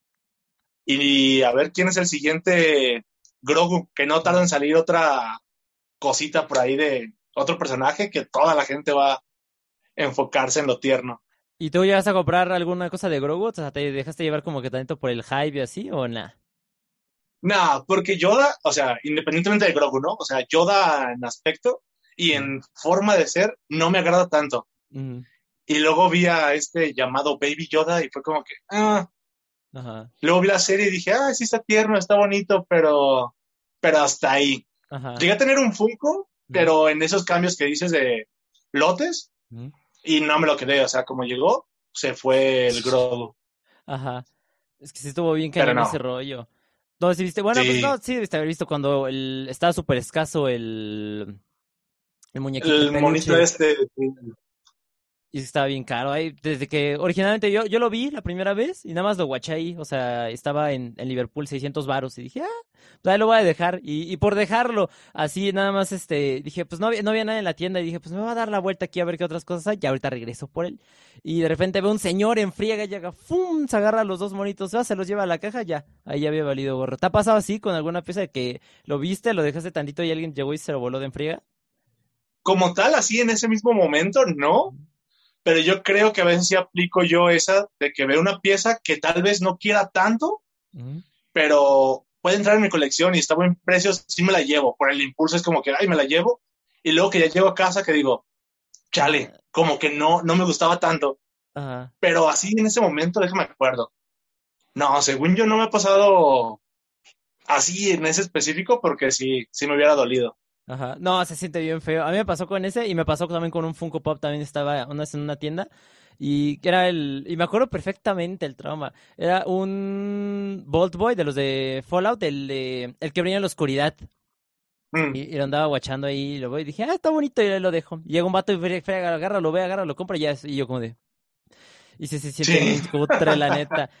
Y, pero ya después me la cobré otra vez porque estaba viendo ahí un... Llegué y estaban comprando unos vatos, estaban viendo uno de, de Walking Dead, estaban viendo a este a Rick Grimes.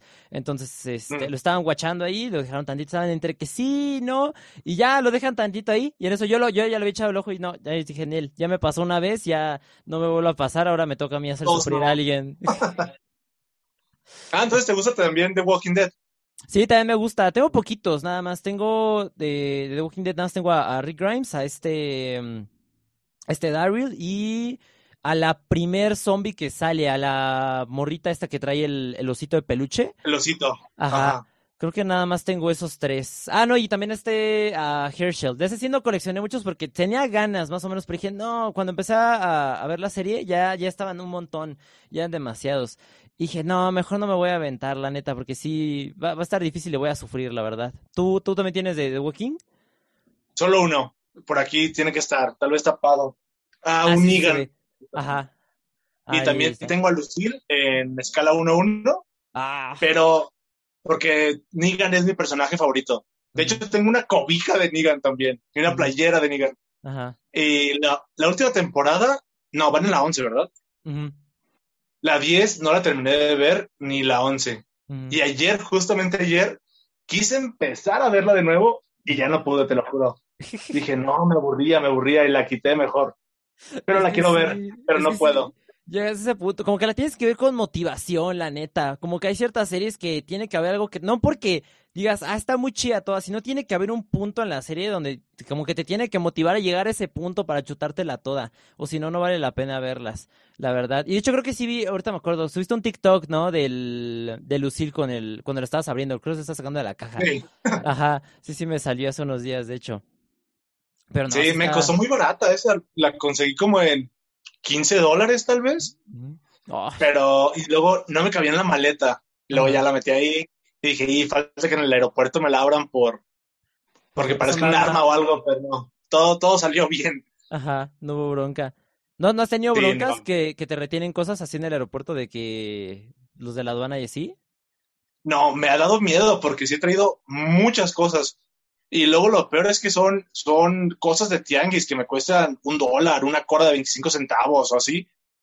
Y pues, vas comprando y se acumulan demasiado. Mm, Pero hasta el momento no. Me han parado y al momento de explicarles que es mi conexión y bla, bla, bla, eh, siempre me dejan ir sin problemas. mm. Pero no, hasta el momento vamos bien. No manches, qué bueno. No, es que luego son bien perros los vatos. Me acuerdo que antes, a mí nada más me han retenido una cosa, que yo también estaba medio complicadón. Una vez fui a, a Canadá y compré una motito chiquitita. ¿Eh? Una pista. No, compré una, una, mm, era una cuatrimota así chiquita. Y, mm, y le intentamos pasar y no, los perros no la dejaron, que porque, algo así de que porque tenía gasolina y que era considerado un vehículo, algo así, pero pues era una bendiga motito así chiquita, entonces pues. Pero luego, lo que yo entiendo por, por la aduana es que de repente retienen cosas nada más por el simple hecho de quererlas, porque los vieron, les gustó y te sacan la excusa de, no, no lo puedes pasar por tal cosa. Y de hecho, por ejemplo, con esa moto me pasó que uno de los de la aduana decían, ah, yo quería tener una de estas de chiquito y se la quedaron los vatos. Entonces, por eso te digo que si no has Sí. tenido broncas de que se la queden y sobre todo más porque son eh, pues, los coleccionables y llaman la atención y todo y de que ahí, ahí quede alguna pieza. No, hasta el momento, hasta el momento no. Me han revisado y han sacado, un día traje una estatua de Dar Malgus, creo, de, de Star Wars, y era una cajota, es una cajota que parece si fuera un videojuego. De hecho, viene el videojuego, pero me la abrieron y de hecho viene rota del sable. Ya me dijo, ah, no, pensé que era una consola de videojuegos. Y ya solo le dije, no, es una figura, y ya la sacó. Le dije, de hecho viene rota, y se veía rotita. Dije, no, me vieron la cara. Y ya empezamos a platicar de eso, de que, ay, no, qué mala onda y no sé qué. Y, y ya, no pasó, ya no me revisó nada, nada, nada. Pero es la única cosa que se me han puesto un poquito más de traba, se puede decir, pero no. Entonces, te tengo buena suerte. No, imagínate que un día que llegue Sí. así como de esos de, de em, ¿cómo se llama? Ah, se olvidó esos de la, de la aduana. ¿En el aeropuerto o qué?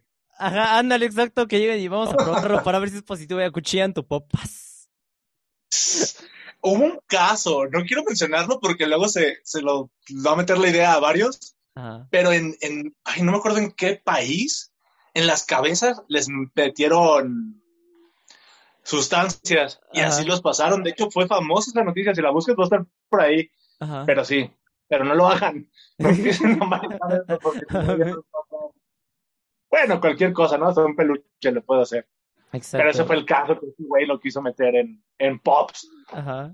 No, me pasó de lanza. Fue, fue noticia ahí medio random. Voy a buscarla. No, o sea, hasta la meten en aguacates y no sé qué fregados, en frutas. En la panza de la gente, así que no me voy a preocupar tanto por un Pop. Y veo que, este, ¿tienes novia? Sí. ¿Mm? ¿Y tu novia también colecciona? No, no, ¿No? pero sí. O sea, tiene Funcos. tiene, pero son de los que le voy dando yo.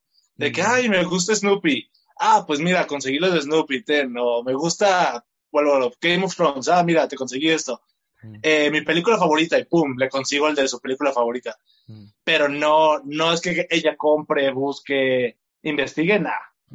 Su colección es lo que yo le he dado, pero no. Ah, ya, ya. No, pues está bien entonces, porque no haya broncas ahí de que, por ejemplo, es que no hay parejas que, por ejemplo, coleccionan a los dos y es de que se dividen ahí. O sea, imagínate, porque yo siempre he cuestionado, imagínate que tienes ahí, tienes tu novia, tienes tu colección. Imagínate que un día terminan y qué pasa ahí, cómo dividen la colección o de, porque luego lo mezclan, porque luego viven, o sea, algunos viven juntos y es de que, quién sabe quién pagó este, yo pagué este otro y tal, tal, tal, tal. Y luego para dividirlos, está canijo, imagínate. No, y deja de eso, imagínate que compras una pieza en 300, ¿no? Y que en ese momento de la ruptura ya estén 100, 200 dólares. Es como que, ching, pues, si van dividiendo uno y uno, pues al que le toque un poquito el más alto va a salir más ganón que la, que la otra parte, pues, pero no. En este caso, todos los de aquí son míos y los de ella son de ella, así que. así que me termino, le voy a decir, ah, pues regrésamelos si no los quieres. que ojalá no, pues. No, esperemos que no. ¿Ya, ¿Ya cuánto tiempo llevan juntos? Cuatro años. Cuatro años como dos meses. Sí, como dos meses. Ya, ya, es, es, un tiempo ya considerable. Entonces no creo que llegue hasta a requerir los pops de regreso. Sí, ojalá, ojalá que no. Mejor que se junten en vez de que se dividan. Sí, la neta. Y ahorita que dices de lo de que suben de precio las, las piezas así, eh, tú te, te guías, o sea, por ejemplo, con lo de los stickers y todo eso, o sea, por ejemplo, pasó reciente un caso de lo del que sacan el, el relanzamiento de las figuras y todo eso. ¿Tú como que te, te, importan a ti los stickers o da igual? Porque ves que sale uno y sale con variantes de stickercitos y que la convención y que es exclusivo y todo, pero es la misma pieza a final de cuentas. ¿A ti te importa que tenga el sticker o da lo mismo? No, yo soy, a mí les caigo gordo ese en los grupos, mm. porque yo defiendo que es la misma figura que el sticker da lo mismo, literal. Y yo si tiene un sticker más barato que el otro de convención, o el presencial, al de convención con el Special Edition, a mí mientras sea la misma figura, me da totalmente igual. Al contrario, si me sale más barato, mejor. Así que tenga el sticker de Aurera, no me importa. Así que de hecho, las cajas tampoco, que tal vez pueda hacer otra pregunta, dentro o fuera de, de, las cajas, sí. me da lo mismo. O sea, tú dirías, ah, pero toda tu colección está en cajas. Mm. Pues ahorita es más bien un fondo para los videos, mm. pero yo quisiera tenerlos fuera de su caja. Mm. Pero ahorita por presupuesto y espacio no los tengo Exhibidos. No los tengo fuera porque quiero, quiero un mueble cool, pero también es algo que, que no me molesta. Sí, o sea, a futuro sí te gustaría tener como que bonito, así cada repisita y por coleccioncitas, con lucecitas LED y cosas así. Sí, veo a veces a algunos creadores que tienen ahí sus fondos fuera de su caja y yo digo, ah, algún día, algún día los tendré. No sé si LED, tal vez una lucecita más clarita, porque no sé, me marea un poquito las luces de colores, pero, pero sí, ojalá algún día. No está chido. ¿Y cómo comenzaste en, en redes? En redes, justo estaba viendo una entrevista tuya y un podcast, creo que fue anterior, que dijo que por pandemia Ajá. también. ¿Tú también, por pandemia? no manches. De hecho, desde que tengo en secundaria, tal vez, que estaba el boom de YouTube, que estaba Wherever, Yuya, KL y bla, bla, bla. Yo quería hacer videos como la mayoría de mucha gente, tal vez. Pero yo siempre quería hacer cosas como graciosas, ¿sabes? Tal vez también porque estaba de moda siempre los videoblogs o cosas así de, de risa. Ajá pero siempre quería hacer un canal de, de YouTube. Siempre era como, ah, quiero hacer un canal. En prepa empezamos a grabar cositas ahí divertidas, pero de cotorreo, ¿sabes? Un video cada dos meses, pero desapareció. Y luego en universidad eh, nos dejaban trabajitos ahí de cosillas y yo le metía mi toque geek. Y tampoco me animaba a subir contenido. Pero hasta pandemia ya fue cuando ya no había nada que hacer, así que qué mejor que hacer videos para que gente random te vea. ¿Y por qué quisiste? O sea, bueno, ya llevabas como que ese historial de que habías querido crear contenido, pero ¿qué fue lo que dijiste? Ya le voy a daros a eso de que ya no tenías nada que hacer y todo eso. Sí, es que yo de, de estos videos de risa que quería crear, quería también, te digo, salía a tianguis a comprar figuras o salía a tiendas de Estados Unidos y así.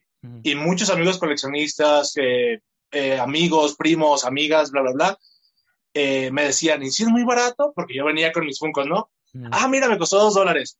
Mm. ¿Y si es muy barato? ¿Y dónde los consigues? Ujú. Y me preguntaban como que, pues grábalo para que todos veamos sepan. cómo ajá, esas piezas.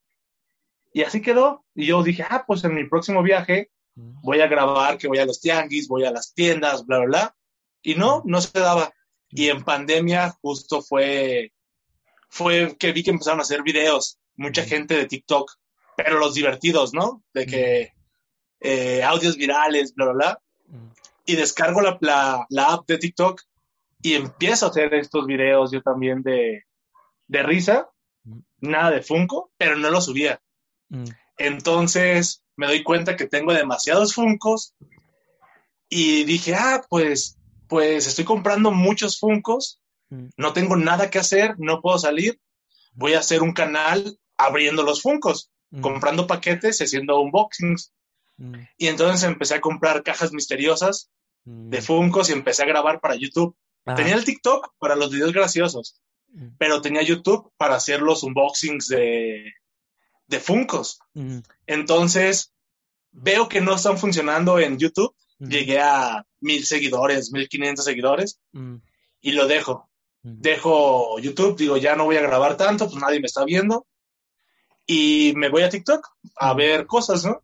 Ujú. Y se me ocurre grabar uno de los Funcos en TikTok y ¡pum! Se hace viral. Y ya de ahí eh, me empezó a gustar los números Ujú. y empecé a hacer videos. Ajá. ¿Y te acuerdas cuál fue tu primer video de, de TikTok así de Funkos?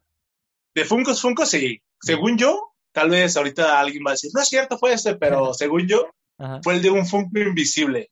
Ajá. Así un clickbait, pero, pero divertido. Ajo. Yo trato de ser como el clickbait, pero gracioso, ¿sabes? Ajá. Y, dije, ah, el Funko invisible y era un Funko transparente. Ajá. Yo Ah. nunca pensé que se iba a hacer viral Ujú. en mi vida. Ujú. Y se hizo viral. Bueno, viral, estoy hablando, no sé, 200 mil, 300 mil vistas. Y, y fue como que, ay, canijo, pues aquí está, me tardé 15 segundos, 20 segundos haciéndolo. Ajá. Y tuve tantas vistas en YouTube, tardo una hora grabando y tengo 20 vistas, Ah. pues mejor corría a TikTok. Pero ahor- ahorita ya tienes, ¿qué? ¿Cuántos en YouTube actualmente? En YouTube, ay, no sé, 220 mil tal vez. Y fue a raíz de TikTok, ¿no? O sea, me imagino que redireccionaste Sí. de ahí y ya empezó a jalar ahí el YouTube. Sí, te digo, fue por los YouTube Shorts hace, en noviembre del mes pas- del año pasado. Empecé a subir los TikToks sin marca de agua a YouTube Ujú. Y también empezaron a crecer Ujú. y pues se dio, se dio en YouTube y el mismo contenido de TikTok, así que no batallé. O sea, que sí que lo, lo trepaste en friega, o sea, en, en noviembre, ¿cuántos tenías? En, noviembre YouTube? en YouTube, Ajá. no, tenía como dos mil seguidores tal vez. Ajá. Ay, o sea, que espérate, noviembre, diciembre, enero, febrero. En tres meses a 200 mil a la Sí, sí, fue, fue una locura, te lo juro. Suena, suena de película de Disney, pero sí. Fue de, de que nadie me veía en YouTube Ajá. a tener ahorita 220 y tantos mil. Así, en casi nada. Ajá. No manches. Creo que nunca había visto un crecimiento tan perro. Bueno, o sea, menos en YouTube, porque YouTube, bueno, yo considero que YouTube es la plataforma más difícil para subir. Bueno, antes, bueno, no sé ahorita cómo está 2-3, este, pero yo la considero como que la más complicada, la verdad. Entonces, que en, en tres meses da 200 mil está muy cañón. No, de hecho, yo, yo voy leve. De hecho, no sé si conozcas a otro creador de contenido de Funkos, Funko Pat, un chavito. Ajá. No, él ahorita tiene como 600 mil y empezó casi, casi igual que yo, o tal vez un poquito antes, Ajá. pero empezamos igual en YouTube Shorts. Ajá. Pero ahorita ya casi llega, ya pasó el medio millón en YouTube. No manches. Y él tiene vistas ya de que sube un short y le llegan casi al millón, o sea, también ya está muy pesado él. Y con eso se va emparejando con tus vistas de YouTube. O sea, por ejemplo, ¿cuántas? O sea, tienes que tienes como así el más, más mal, el que le va, son 20 mil vistas, ¿no? Y si es que en promedio tienen como Sí. 50 mil vistas. ¿Y tus videos de YouTube normales se emparejan con esas vistas más o menos o todavía medio flaquea? No, los, los largos no funcionan. No sé por qué, no funcionan. Eh, llegan a cinco mil vistas, seis mil vistas, Ajá. y de hecho ya subo uno cada, cada mes, yo creo. mm. por lo mismo de que, ok, me doy el tiempo de grabar un video largo con más información y no crece tanto, mm. digo, pues, ah, me aburro y empiezo a crear mejor videos cortitos. ¿Qué digo? Al final, te quiero hablar, ejemplo, de los stickers, ¿no? Y te voy a hacer un video largo con todos los stickers. Y no va a llegar a 6.000 vistas y te lo puedo hacer en 30 segundos con la misma información y va a llegar a 100.000 vistas, pues mejor prefiero los, los videos cortos. Ya, ya, ya. No manches. O sea, parece que YouTube se convirtió como en un segundo TikTok, más o menos, ¿no? Sí, sí, porque si te fijas el contenido de, últimamente en Reels, que son los, ay, perdón, Reels en YouTube Shorts, eh, mucha gente se empezó a meter por, por los videos cortos, creadores y gente gente espectadora que le gusta ver videos, se van directo también a, YouTube Shorts, ya. No, entonces hay que darle ahí, banda. Ahí sí, ahí sí, no, tienen que, tienen que, si, si ya crean contenido en otra plataforma y ya tienen el contenido, es muy, sí, es muy güey dejar pasar esa oportunidad, pudiendo abarcar más espacio. Sí, porque ahorita tú, ¿qué, otras plataformas abarcas? O sea, ¿tienes TikTok, tienes YouTube, tienes algo más? Facebook y, el Instagram, pero Instagram no casi no lo utilizo. Subo fotos, pero no tanto. Es una plataforma que no me gusta a mí y por lo mismo no se ve el, el cariño que le pongo, ¿no? Porque puedo hacer lo mismo, agarrar el contenido de TikTok y subirlo a Reels, pero no sé, que Instagram no me, no me llena. He subido como cuatro, ya han llegado a más de 15 mil vistas tal vez, pero no es como que, no me gusta Instagram, pero ahí estoy. Sí, ah. sí, estoy ahí activo, pero no. No, no subiendo tantas cosas. Ajá. y Facebook apenas, Facebook apenas eh, hace tres días empecé a subir dos videos que también no han tenido interacción, pero que apenas voy a ver cómo funciona un poquito Facebook. Pero también ya le voy a dar ahí al fanpage de, que tengo de mi, de mi página. Si es que Facebook ahorita está como que, bueno, no sé, es que es, es, bien raro. O sea, hay cosas que les funcionan a unos, hay cosas que no les funcionan a otros. Hay unos que tienen mucha interacción con, con Facebook y sacan un montón, por ejemplo, del, de, en cuanto a los podcasts de este, el de creativo, el de Roberto Martín, solamente el primero es YouTube, ah. ¿no? Pero dice él que le va mucho que de donde saca un mayor ingresos en, en Facebook, por ejemplo. Pero yo veo a Facebook y yo veo, digo, pero pues nada más los videos que son de memes y cosas de ese estilo, pero como para clips de podcast así, yo no lo siento tanto, pero ese cuate le funciona un montón. Entonces digo que es como que variadito. Hay unos que en, tal plataforma fue en la que pegaron y esa es la que les está funcionando, pero si intentan moverse a otras, como que, como que no, no jala tanto ahí. Sí, y más ahorita lo he notado que cada red está evolucionando para bien y para mal. Mm. Ejemplo, todos quieren copiarle a una red y luego otra red a otra y están metiendo diferentes algoritmos y al final nada funciona, a unos les funciona al otro lado. Ejemplo, TikTok, yo creo que ayer hoy hubo una modificación, no sé si lo has notado. Mm. Yo vi un video de Guadalajara, te lo juro uno. Y antes veía uno y me seguían apareciendo contenido que yo veía. Y ahora me aparecieron como 10 de Guadalajara. O sea, uno tras otro. Y fue como que, mm, que algo está pasando. Con los creadores lo hablábamos, de que el contenido ha bajado un poquito las vistas, de cierta manera. Eh, porque siento que el algoritmo ya cambia un poquito más en lo que te muestra. te, lo, te, lo, juro que vi un video y como 10, tum, tum, tum, tum. Y yo de, ya, ya deja de, enseñarme cosas de Guadalajara, aquí vivo. Pero, y antes era que veía uno de Guadalajara y ya seguía mi contenido, no sé, de Funcos, coleccionables, o alguien así que seguía, y ahorita ya no. Me aparece contenido bien random. Es que está medio raro el algoritmo. Yo siento que nos va como que cambiando, o sea, como que ah, conforme van cambiando la, el algoritmo y así, como que tienen, o sea, yo creo que igual y a muchos, nada más es que está ahí programado todo, no, o sea, sí hay gente que está guachando este rollo, o sea, de que sí topan a, las personas que suben videos y todo eso, y es como de este vato ya estuvo un ratillo, bájale las vistas, ¿no? O déjale promocionarlo tanto y trépate este otro que está subiendo y velos así como que intercalando. Y ahí le van como que campechaneando y por eso hay partes donde te estancas y de repente vuelves a resubir y te vuelves a estancar y va así como que cambiando bastante. ¿Tú has sentido que te has estancado? En Justo esta semana esa semana tuve eh, problemas de salud con algún familiar y no estuve tan activo. y, pero estuve activo porque seguí subiendo los videos. Pero no sé, como que el responder y todo eso no estuve tan, tan entrado. Y bajaron mis vistas horrible, horrible, horrible, horrible. Y también en YouTube. Fue como que esa semana la más pesada que he tenido y en TikTok. las más pesadas que he tenido. Y yo digo, me sentí un poco frustrado, pero digo, no, pues como tú dices, son momentos. A veces te impulsan demasiado y a veces caes demasiado. Solo es aguantar un poquito esos madrazos, seguir creando, aguantando, aguantando y vas a volver a, a resurgir de cierta manera, pues. Ajá, es que si te llega a desmotivar de repente, ¿no? Que a veces dices, no manches, subo esto y no sube y no sube y te estancas ahí bien cañón y, y nada. Y, por ejemplo, a mí me pasó, yo me estanqué cuando llegué a 80 mil ahí fue cuando fue como que mi, mi, y bueno, también ahí fue como que un poquito el cambio drástico de contenido, pero fue ahí, estuve meses en, en 80 mil y no subía nada, y subía de que 100 seguidores diarios, y, y ya de repente pues fue cuando empecé como que a cambiar mis cosas, porque no sé si te ha pasado o has visto que, por ejemplo, hay gente que no les pegan las cuentas también, no sé si es algo raro ahí, pero hay gente que solo pega como hasta la tercera cuenta que se crean, como que siento que la primera como que le salió, no sé, por decirlo, medio defectuosa, y de plano no pegan. Y hacen los mismos videos que hacen ahorita, pero con la primera cuenta no pegaban y se tuvo que hacer una, dos, hasta la tercera, que es cuando ya empiezan ahí a, a, despegar.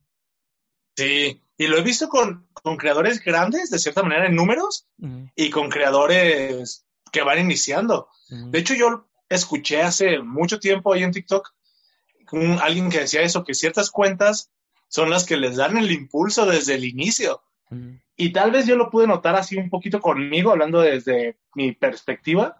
Te digo, el primer video que subí le fue muy cool. Y el segundo, y el tercero, y el cuarto, y el quinto, y así me la, me la fui llevando. Y digo, pues, tal vez tuve la suerte de que esa cuenta en específico, no sé, el algoritmo dijo, muéstrala. Y ya de ahí me agarré para seguir haciendo lo que le gustaba a la gente. Y luego también en esos videos de, de TikTok que te aparecen randoms, decía que subieras cuatro videos normales y tu uno viral que tengas, ¿no? Mm. Un día lo quise intentar con un video viral que tenía, de cierta manera, mm. y le funcionó y se volvió a hacer grande. Mm. Y yo dije, no, qué flojera estar creando contenido nuevo, pero estar repitiendo el mismo, el mismo video, los mismos videos que ya vieron, ajá. Y dije, no. Y ya desde ese momento dije, me funcionó, pero no lo voy a hacer. A veces reutilizo audios y reutilizo ideas, pero con el con otro video, pues. No resubo el video. Ajá. O sea, eso no te manchas, ¿no? Es como de que voy a explotar todas las vistas y ta, ta, ta, ta, ta, ta porque sé que esto es lo que eh, me da, ¿no? Sé que lo que podría, porque son videos que te enganchan y sé que va a generar las mismas vistas, pero digo, no, no quiero que sea el mismo video siempre. E, ¿Esos videos que hice, que eran? ¿Los de los del cerebro y cosas así de los pops? No, eh, o sea, sí, pero yo digo el del bebé, no sé si lo has visto. Uh Mm. Que sueño que tengo un bebé que vendo ah, mi colección ajá, sí, sí, y que sí, es una pesadilla. Ese ya lo recibí dos veces. Uno llegó al millón y ahorita otro lleva más de medio millón, creo. Ajá. Y en, en YouTube también ya pasó el millón desde hace mucho. Ajá. Tal vez ya lleve como dos, tres millones de vistas. Uh -huh. Y los cerebros utilizaban la misma idea y siempre jalaban. Uh -huh. Pero siempre le, le, agregaba algo más tonto, o sea, algo más divertido. Tonto, yo diría tonto, porque era un poquito burlarme de la gente. Ajá. Bueno, de los que te la creían. pero, pero sí, también jalan, también jalan. Sí, sí, sí, estaba muy fuerte eso. Porque no, no ahí, ahorita creo que ya le tumbaron la cuenta. No sé si todavía esté ahí. El vato que, que destazaba los pops y que los destrozaba. El Daddy Funko, creo que se llamaba. O, no me acuerdo cómo Ay, se llamaba. Sabe. No recuerdo su nombre, pero ajá, ya no he visto de, de, de él. Hay Yo una chava que también que también la anda metiendo a destrozar pops, Ajá. pero también ya no la he visto. Ajá. Sí, como que ya bajó. Yo me acuerdo, creo que sí se la cerraron porque tenía otra cuenta y ahí lo seguía al vato. Y ahorita ya me sale como, no sé si ves que cuando se sales a la gente ya no te sale, cuando le cierran la cuenta sale TikToker y, la, y, y, sin foto. Entonces ya no me sale el men. Entonces dije, nah, igual ya lo tumbaron, pero dije, la neta, ah, qué chido, la verdad, porque se empezaba a volver medio castrozón, la neta, de que otra vez acá, sí. entonces como de ya, güey como que se está quemando, se está... Es demasiado, o sea, como que sí puedes explotar un contenido durante cierto tiempo, pero ya donde también la gente ya se empieza a hartar también y como que, no sé, siento que como creador tú te empiezas a aburrir. Tú no te has aburrido ahorita, o sea, tú no sientes como de, ay, güey, ya son demasiados monos, ya quiero cambiarle tantito, no sé, igual y diversificar otra vez con los videos que dices que, que, que quieres hacer de humor y así, ¿no te gustaría o todavía no sientes como que ese peso? Justo ahorita estoy en ese mood. Ahorita mm. estoy desde hace dos semanas estoy hasta la, voy a decir hasta la madre, perdonen la palabrota, pero hasta la madre de, de crear este tipo de contenido porque siento que ya es un poco repetitivo y no de mi parte. O sea, sí de mi parte, pero también otros creadores ya lo han hecho de cierta manera o lo siguen hablando. Es como que no, ya no quiero seguir dando ese contenido. Me gusta, a la gente le sigue gustando, hasta eso, gracias a los que los ven, pero yo siento que puedo darles algo más. Y ahorita he estado en un en una pelea interna por cambiar el contenido y es como que, ok, voy a empezar a hablar de esto, pero luego me pasa lo que, lo que decíamos de las vistas. Quiero hablar de cómics y me bajan las vistas. Quiero hablar de una película y me bajan las vistas. Es como que quiero cambiarle, pero a la vez la plataforma no te ayuda tanto a, a entregar otro contenido. Pero hay poquito, si ves de este último mes, he lanzado como un videíto, dos videitos por semana hablando de otra cosa, que digo, ok, voy a ir poco a poquito, voy a ir poco a poquito, hasta que ya sea un 50-50 y a empezar a meter otro contenido. Y le vas a meter todo igual en tu cuenta, no vas a hacer toda otra secundaria y otra vez desde cero y estar. Nah, no, no es tan complicado, pero me aburriría hacer otra cuenta, luego ponerme en la cuenta la otra, crear ese video por esa cuenta. Así que, y vuelvo a lo mismo, como los coleccionables. Es, mi contenido siempre va a ser de superhéroes, películas, fantasía, cosas random, medio geeks, frikis. O sea, siento que pueden encajar en la, en la misma cuenta. Sí, todo, todo en un conjunto. Es que la neta sí da flojera. Y te digo a ti lo de, lo de cansarte de contenido coleccionables, porque a mí me pasó. O sea, estuve todo un año haciendo. ¿Tú ahorita cuánto tiempo llevas en, TikTok? Justo un año, creo, lo acabo de cumplir. Ajá, pues más o menos por los mismos tiempos que tú. Me aventé así, un tiempo haciendo, digo, que era coleccionable, y era coleccionables de todo tipo, dijeras, todavía puros pops, pero pues era diverso del montón de cosas que coleccionaba. Pero ya me estaba aburriendo, la verdad. Por ejemplo, cuando hacía en vivo, eran siempre las mismas preguntas, por eso te digo que al inicio lo de venganza, porque entraba y, ¿cuál es tu pieza más cara? ¿Cuál es el que más te gusta? ¿Cuál es el que menos te gusta? ¿Te arrepientes de haber comprado alguno? Este, ¿cuánto vale la colección? ¿Cuántas piezas tienes? Y todavía de repente llegan a votar esas preguntas, ¿no? Pero yo quería hablar de otras cosas y era como de, ah, ya me aburrí, la neta, o sea, gracias por ver los videos, obviamente, pero quiero que me conozcan más, quiero que me pregunten de otros temas, quiero hablar de otras cosas y con los coleccionables no podía y no podía y, y, como que te encasillaba mucho en ese contenido de, de monos, ¿no? Entonces, este yo sí, un punto dije, no, la neta ya. Y por eso me empecé el podcast, porque yo quería hablar de otras cosas y dije, y, lo empecé por como amor al arte, nada más, o sea, porque no esperé como de, ay, sí va a, hacer un contenido que me lo van a pedir y van a preguntarme, ¿cuándo otro podcast o cosas de ese estilo? Dije, les guste o no, yo lo voy a hacer. No me quita tiempo y, nada más es investigar tantito. Entonces, por eso empecé a, diversificarme con esto, porque sí, la neta, hay un tiempo donde te quemas y ya, ya no te hace feliz, la neta. Y hay una, estaba viendo la otra vez igual en, el de creativo, que estaba hablando este, este Chumal con, con Roberto, le dice que cuando todos tus hobbies los empiezas a volver trabajo, te quedas sin hobbies y te quedas sin gustos y te empiezas a, cansar de las cosas que antes te gustaban y ya, ya lo ves con repudio. O sea, por ejemplo, si no se streameas o juegas videojuegos 24-7, ya no vas a jugar videojuegos con gusto. Y, es así como te empiezas a, pues sí, a, a, volver, pues no sé, frustrado, aburrido, como que te empiezas a hartar de, de crear cosas. Sí, justo, justo dice en el clavo estoy igual en este momento. Hasta ayer dije, ah, voy a cerrar TikTok. Hasta ese extremo llegué. Dije, ya lo voy a cerrar. Dije, qué necesidad de, de, de, frustrarme de crear contenido. Dije, lo cierro y ya. Pero dije, no, también, también es muy extremista. Dije, hay gente que le gusta el contenido y todo eso y me divierto de cierta manera. Aún me divierto grabando, pero siento, vuelvo a lo mismo, siento que ya hablar de, de pops ya es como que un poquito más difícil, a pesar de que también no tengo tantas piezas para hablar de muchas cosas. Y digo, no, si me vuelven a preguntar cuál es mi Funko favorito, pues ya, ya tengo dos videos tal vez hablando de eso. Mi Funko más caro, pues sigue siendo el mismo. y es como un poquito más pesado, pero yo sigo, sigo aguantando, como te digo, sigo aguantando, porque te digo, mi contenido también quiero enfocarlo a Tianguis. Eh, sé que ya hay varios, muchos creadores que hacen ese contenido, pero siento que no hay mucho contenido. Ya conozco mucho a mi audiencia y sé lo que les gusta, y ya puedo ir un tianguis hacer específicamente un video de lo que sé que les va a gustar. Aunque sea el mismo tianguis el mismo día, sé que ya puedo hacer muchos videos de, lo, de lo que les gusta a, mis seguidores. Sí, eh, Por eso pues, todavía eh, sigo aguantando. Todavía te mantienes. Pues es que sí, como dices, y como dices, ya hay muchas personas que hacen los de los pops. Y la bronca, yo, yo empecé a ver que se empezaban a repetir con los de los pops desde hace como medio año más o menos. Porque ya antes existía el tag del Funko Pop, nada más ese, ¿no? Después, Funko Pop con los distintos ojos de colores. Funko Pop más alto, más chiquito, más grande, transparente, con cabello, sin cabello, las piernas, los brazos, hombre, mujer, niño, gato, perro. y así empezaron a quemar un montón. Y dije, no manchen, ya se están volando. O sea, están chidos algunos porque dices, ay, no sabía que existía este mono.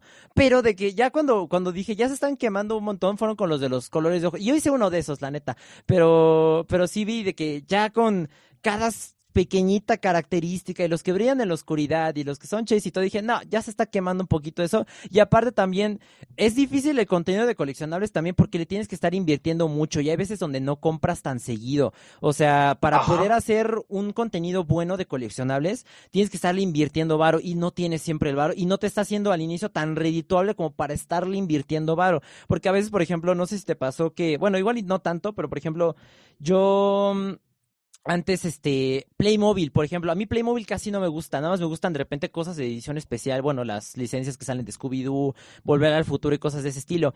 Y, por ejemplo, la de Scooby-Doo yo fui el primero eh, que le hizo en, en español, que abrió los sobrecitos, la, la, máquina del misterio, eso que hizo el unboxing en español, el, el primero que lo tuve.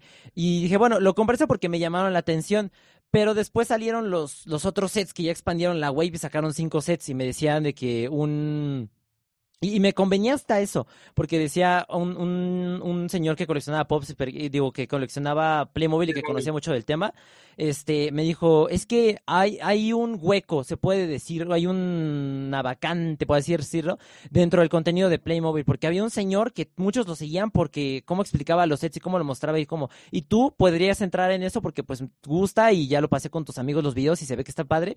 Si abrieras tú los sets y las cosas nuevas que van saliendo, pegaría mucho tu contenido en Playmobil. Pero le decía, pero es que no me gusta Playmobil, la neta. O sea, no soy de que, por ejemplo, una vez compré un, una casita de, no es cierto, una tienda de cupcakes y estaba dos, tres y, un Porsche y cosas de ese estilo. Y dije, está bonito, pero no me apasiona y no siento como que bonito como que estarlo haciendo, aparte de que es un gasto, ¿no? De que están invirtiendo. Entonces, pues, no me estaba haciendo tan redituable al inicio, igual y si hubiera tardado un poco, pero no me gustaba, ¿no? O sea, y es lo mismo que tú dices ahorita, de que tengo, sé cuáles videos van a pegar y sé cómo funciona la fórmula, pero no está chido como que estarlo quemando así nada más y, y tampoco te sientes como que, igual y suena, te digo, ahí como medio, ay, de ser real con el contenido, pero como que no te sientes honesto con la gente, ¿no? O sea, de que sabes, es como de, no, no les, no les estoy dando al 100 con este contenido y, y mejor no lo hago, la neta. Aparte que digo, las complicaciones del dinero, el gasto y así, la neta sí se complica bastante. Sí, yo también con los tags, ahorita tomando desde el principio, mm. yo en mi canal tal vez tenga dos tags a lo mucho. El de mm. ojos de colores, que lo hicimos con, con varios creadores de Funko, y tal vez el tag del Funko. Mm. Pero yo también los tags los tengo hasta acá. De hecho, un día hice uno burlándome al tag de los tipos de calzones de tus Funko Pop o de los calzones que usaría tu Funko. Y yo me estaba burlando de la gente que hacía tags. Y luego dije, ok, me estaba burlando de ciertos creadores, pero dije, también tengo amigos creadores, van a pensar que también le estoy tirando a ellos. Y, y de hecho fue una obra del espíritu por ahí. TikTok, como que decir calzones y todo eso, como que me lo, me lo bajó, porque llegó muy poquitas vistas y mejor lo borré. Y luego también está el contenido fácil, como tú dices. Ya está tan saturado el mercado de contenido hablando de Funcos que a mí no me gustan los típicos de, ¿tienes el Funko de Spider-Man? ¿Tienes el Funko tal? ¿Tienes el Funko tal? ¿Existe el Funko tal? Digo, no, pues nomás abre Google y ahí apriétale Funko del de, Chavo del 8 y te va a aparecer. Pero digo, no quiero darles ese contenido a mis seguidores. De hecho, en mis comentarios, por lo regular, ya no me preguntan si existen Funcos de tal personaje, porque saben que no les respondo con video. Porque es para mí irme a la fácil, ¿sabes? decirme a la fácil contestarle, ¿existen Funkos de Superman? Sí, pa, te enseño todos los Funkos de Superman. Mm. Pero no, no sé, siento que mi cuenta no es tan informativa como otras cuentas que la verdad sí, si quieres saber de un Funko te vas a esa cuenta y siento que mi cuenta no va enfocada a responderles todas las dudas que hay de Funko Pop. Mm. Yo nomás te hago videos para entretenerte, que te diviertas y hasta ahí. No quiero ser una enciclopedia de cierta manera. Mm. Y tú compras, o sea, por ejemplo, ahorita que igual que decía de eso, de que tienes que estar invirtiendo, ¿cada cuánto tiempo compras, más o menos? No tanto. Por eso te digo, no soy como el, el, ¿cómo se puede decir? El prototipo perfecto de coleccionista y de creador, a cierta manera, porque casi no compro Funcos. En este año he comprado tres, cuatro, y se me hacen muchos, que voy rápido. Porque a veces, te digo, mi colección siempre va a las ofertas. Siempre estoy cazando que estén baratos. Y de hecho también, ah, tocando ese tema, ese era uno de mis, ¿cómo se puede decir? Propósitos de cuenta. Decirle a la gente que puede conseguir piezas baratas. De hecho, en YouTube tengo varios videos de que oferta en tal lado. Y mira, métete y hay ofertas en tal lado para que los compres a buen precio. Pero yo creo que uno o dos por mes, si no voy a Tianguis. En Tianguis sí puedo conseguir piezas ya tres, cuatro, cinco por mes. Pero bueno, lo mismo, comprarte, no sé, una wave de seis figuras de 350 pesos, pues no, no te conviene tanto. Si es lo que ganas haciendo los videos y gastarlo también en, en más contenido, pues no, no te sale. Sí, no, porque al inicio no le sacas tanto, al inicio sí vas como que ahí en esta, compras puras cosas, pero que sí te gustan, ¿no? Y que te vas a quedar, no tanto como para mostrarlas. Porque si no llegas al punto, también he visto, por ejemplo, videos, ¿no? De que ya no es mostrar el pop, sino es de que buscas una imagen en Google, ¿no? Y es como de, pues ahí está. Y te, o sea, lo que, lo que tú pudiste haber hecho buscando, te lo hace el, creador, ¿no? Como de, va a Google, busca y encontré esto. Y esas son las imágenes que hay. Y ya, porque pues no lo tienes, ¿no? O sea, ya te digo, llega el punto donde pues no le vas a invertir para contestar un video, por ejemplo, de, de 30 segundos con un pop, ¿no? O sea, ya está, está pasado de lanza, la neta.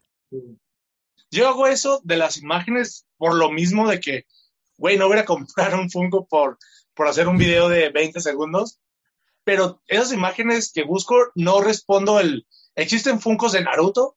No, yo al contrario, busco, no sé, últimamente he hecho este contenido que ha funcionado de, existen Funkos con, no sé, cinco brazos, mm. y ya me acuerdo de uno y ya te lo pongo. Pero trato de hacerlo lo menos posible, pero últimamente sí lo he llenado más sobre eso, porque te digo, me he sentido estancado creativamente y digo, ah, pues esto funciona. Lo subo, les gusta. Tal vez no todos los creadores han hablado de un Funko que se le pueda quitar un brazo o algo así. Así que te doy un video tal vez original, pero a la vez un poco fácil porque pues, es una idea, la verdad es una idea fácil. Así que ahí es un conflicto interno. Sí, es que sí está cañón. Porque sí, tío, ya, ya se quemó bastante. O sea, ya ahí, ya todos dijeron todo. Realmente ya todos hablaron de uno o del otro. Sí, y... todo está muy abarcado la gente. Yo, por ejemplo, quemé un tiempo las cosas y no, no te los posts, pero me decían, por ejemplo, ¿tienes tal cosa? Al menos ahí, le podía diversificar porque era de las series, ¿no? O sea, me decían como de, no sé, ¿tienes algo de, ¿qué tienes de Dragon Ball? ¿Qué tienes de Star Wars? ¿Qué tienes de las Tortugas Niñas? ¿Qué tienes de Marvel? ¿Qué tienes de lo que sea? Entonces ahí fue como que quemando las secciones y fue ta, ta, ta, ta, ta, ta, ta, ta. Pero bueno, eran diferentes porque eran, pues, monos variados, ¿no? En, las de Dragon Ball van presto peluches, Funko Pops, eh, figuritas de las de metal, cosas de ese estilo, y, y se varía. Pero ya ir mostrando de que cada uno, la neta, incluso, por ejemplo, hay contenido que ya no quemé, la neta, por ejemplo, nunca mostré la colección completa y dije, un día pues voy a hacer un video demostrando todos los pops y nunca lo hice, la neta. Y ni de todos los que tenía así, ni... Ni sí, o sea, hubo cosas, por ejemplo, igual, por ejemplo, los Hot Wheels, que ahí los tengo, nunca mostré los Hot Wheels, ahí los tengo ahí guardados. Y también me faltó quemar ese rollo, pero por simple flojera de que era de, nah, ya no me, no me está gustando y como que sí me estoy sintiendo medio, medio estancado con este rollo. Sí, yo, yo ya anhelo, no, ahorita por pandemia un poquito de cuestiones de salud, pero ir ya a los tianguis porque ahí ya tengo un abierto de, coleccionables, ya te puedo hablar de, cualquier figura que podamos encontrar ahí. Y ya siento que es, cada video va a ser nuevo porque los artículos que encuentres pues no va a ser los mismos artículos de antes. Así que siento que sí. De hecho, al principio de mi cuenta de TikTok, si era como 10 videos normales, cacerías de tianguis, 10 videos normales, cacerías de tianguis otra vez, y así hasta que llegó el punto desde hace cinco meses que ya no, que ya no subo contenido de tianguis. ¿Y crees que los youtubers de cacerías en tianguis así llegaron a afectar como que la economía, bueno, no la economía, bueno, sí la economía, o los precios de los coleccionables, que es como de, ¿por qué este vato le treparon un montón y ahora los del tianguis sienten que venden oro, la neta? Todos sabemos de quién hablamos, pero no lo vamos a mencionar. Me cae bien hasta eso, pero X. Pero sí, el que diga que no, como él lo llegó a decir que no es cierto, no, no, no tiene razón. O está mintiendo o no se dio, eh, no se dio cuenta del alcance que tuvo con la gente, que sería lo más triste, ¿no? Que no se dé cuenta de todo lo que está logrando para bien o para mal. Exacto. Es un madrazo a nivel tianguis y nivel coleccionista que yo se lo aplaudo o también se lo reconozco. Si a él no le gusta o si le gusta, tiene que darse cuenta que, que lo hizo, que todos sabemos que lo hizo. ¿Por qué? Porque ya vas a un tianguis y ya es una imagen de referencia a él, ¿sabes? A mí me ha tocado miles de veces y que, pues no, es que lo vi en tal canal con tal persona y dice que está muy caro, pero no es ni esa figura, mm. pero ya como es viejita, ya tiene 10 años, ya te la quiere dar muy cara cuando en el mercado sabemos que ni se ve en este precio, ni que está ese precio, y que él no te dice, o sea, tal vez él sí te lo dice, pero no al vendedor, que tienes que ver el estado de la pieza, tienes que ver muchos factores para poder vender una pieza así de cara. Y me lo he topado muchas veces, muchas veces. Sí, sí, yo también lo he visto cañón, o sea, de repente ya, y ni siquiera empiezas que dices, ay, güey, puede ser, ¿no? O sea, en pinches monitos así, unas, por ejemplo, a mi mamá le gustan las miniaturas porque ella también colecciona, y mendigos monitos así de Plaza Sésamo, ¿no? Una cosita así chiquitita, esas que casi, casi salían en el gancito, en las galletas, ¿no? ¿Cuánto? 50 varos. No, estás bien loco, compa. O sea, es una cochinadita de este tipo. Sí, te doy tres pesos, ¿no? O sea, pero por el, por el rollo de, es que en esta aquí ya lo vi, y es que es coleccionable, y es que tiene tanto tiempo, y es que es de, y es, y por ejemplo, también igual en esas cositas de, de los, ay, ¿cómo se llaman? Las, las promocioncitas que salen igual en, las papas y cosas y tienen un nombre. ¿Los promocionales? Los promocionales. Ajá. Ya muchos ya les, le trepan también porque, ah, es que fueron promocionales igual, porque este compa también abarcó esa parte y es que es un promocional de esto y es que por eso ya vale tanto y tal, tal, tal, tal, tal, tal. Y ya, no sé, o sea, mmm, podrán decir unos, es que es injusto. Porque decir, es que igual y la gente del tianguis pues no conoce, ¿no? Y no sabe lo que están vendiendo y luego la gente les ve la cara. Pero es como de, men, también hay que ser coherentes no les costó la millonada conseguir esas cosas, porque muchas cosas, las cosas del tianguis, las consiguen por haber comprado lotes de cosas de tianguis, o porque son cosas que de por arte del destino terminaron ahí cayendo en, en las cosas que están vendiendo, pero no es que, uta, le invirtieron la millonada y le cobraron, ay, es que traes este monito, por eso vale tanto el lote. No, lo compran así a granel y lo venden ellos. Entonces, pues es como de, es una por otra. O sea, y también ahí como coleccionista de repente te pasa que, no sé, dejaste pasar una pieza, dejaste vender algo, cosas así, y no sabías el precio. Pero por, por este rollo de, de hacer los videos y de, es que vale tanto y todo este rollo, ya lo han inflado bastante y también como que sí ha causado un, Sí, sí le afectó muy feo al coleccionismo, la neta. Yo siento que sí le pegó mucho. Y dices, el que no se dé cuenta, la neta, o sea, porque digo, hay que ser sincero. O sea, no, no nada más por sacarte la espina y zafarte de, no, es que nada, yo no hice nada, yo no afecté. No, güey, claro que sí, tú sabes bien lo que hiciste, sabes el impacto que tuviste, sabes cuánta gente, porque no hay nadie más a quien se le pueda atribuir eso. O sea, nadie más empezó como que haciendo ese tipo de contenido. Entonces, como de, bien sabes lo que causaste y que no quieras, digo, sí, sería mejor que dijeras, sí, la neta, sí tuve la culpa un poco, a, hacerte tonto y decir, no, no, la neta, ahí es su bronca ustedes, la gente infla los precios porque quiere. Totalmente de acuerdo, porque, porque tienes razón, muchas, muchas está la, la, disputa de que la gente no se da cuenta de lo que vende y tú quieres abusar de ese, de esa falta de conocimiento, pero no.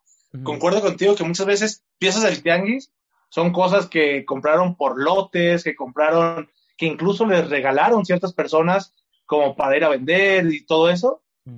Pero sí, sí afectó, para mí siento que afectó directamente. En algunos puestos no, yo lo he notado, pero cierto tipo de vendedor y tipos de coleccionista sí se han enfocado a decir, no, pues yo lo vi en tal creador y pues ya vale tanto. Vuelvo a lo mismo, que ni siquiera son las mismas piezas, pero ya piensan que todo lo que tienen es oro, que es oro, pero pues no, Ejemplo, te pongo un ejemplo clarísimo. Los pops, mm. por lo regular, siempre valen de 100 a 150 en un tianguis o menos, pero por lo regular ese es el precio. Mm. Y de ahí, a ellos yo conozco a gente que, que vende, les cuestan menos de un dólar, menos de 20 pesos. O sea, ellos ya tienen una ganancia mayor. Y además, muchas veces los que venden juguetes por cantidad no conocen todas las líneas que están vendiendo. Mm. O sea, muchas veces los que se ponen más exigentes con los precios son los que tienen menos piezas y se creen los mejores conocedores Mm. que al final no saben nada, pero como ya lo vieron de ciertas personas, Mm. ya quieren venderlo caro. Ajá. Esas piezas también me ha pasado, ¿eh? También me ha pasado del lado feo, también no me voy a decir escudar de que no es cierto. Yo hacía videos diciendo, ah, este me costó 50 y vale tanto, ¿no? Mm. Y hacía videos así en mi canal ahorita en TikTok, Mm. que a gente que yo le compraba piezas hasta en caja de 150, 200, Mm. que a veces venían dañadas, ya le pregunto a la persona, de Tianguis no, o sea, ya venta en Facebook, porque Ah. en Tianguis a mí me siguen dando buen precio. Eh, y no, ya me la quieren dar en 500 varos las piezas. Mm. Por videos que yo mismo ¿Qué te hice con ellos y ya les mostraba, Ajá. y ya me los eché ahora en contra a mí. Te la regresan. Me la, sí, y es como que chin, o sea, sí vale esto, pero se me olvidó explicarte que ve el estado de la pieza, ve todo esto y bla, bla, bla. Pero hasta los tianguis en Funcos todavía no me los tocan.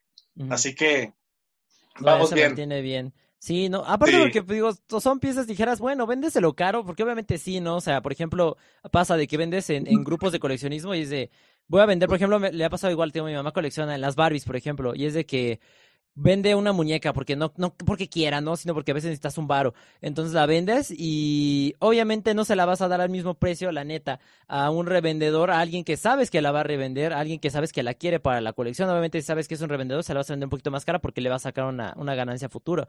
Pero igual, por ejemplo, en, los tianguis y cosas así, o sea, la gente que compra, la mayoría de las veces no vas a revender cosas que encontraste en los tianguis. A menos que seas un, un super restaurador o no sé, cosas de ese estilo, no lo vas a revender.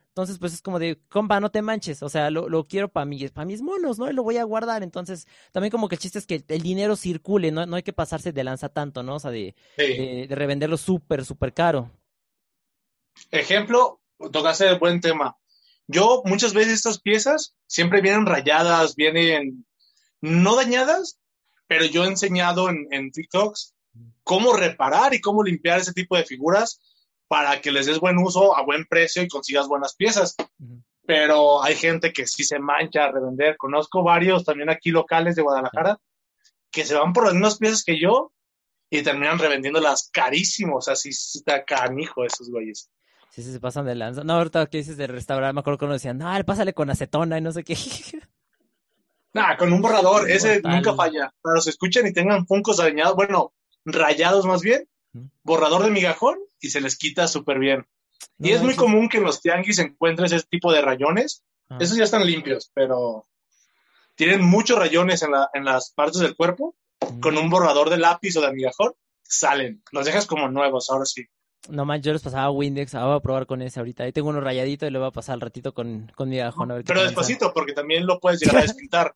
A menos que le des muy fuerte, Sí, pero sí. con lo más leve, le borras todas las, las marcas que tienen por ahí. No, pues sale chido.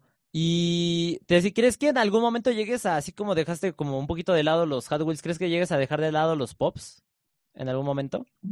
Que no creo, como lo que queden en cajas, no creo, porque es más fácil exhibir un pop Ujú, que exhibir un Hot Wheels. ujú, Ejemplo, los Hot Wheels sí quisiera tenerlos abiertos, Ujú. pero buscando un mueble siento que no hay tanto un mueble para exhibirlos como se deben Que luzcan. y siento que se pierde un poquito el interés por la pieza.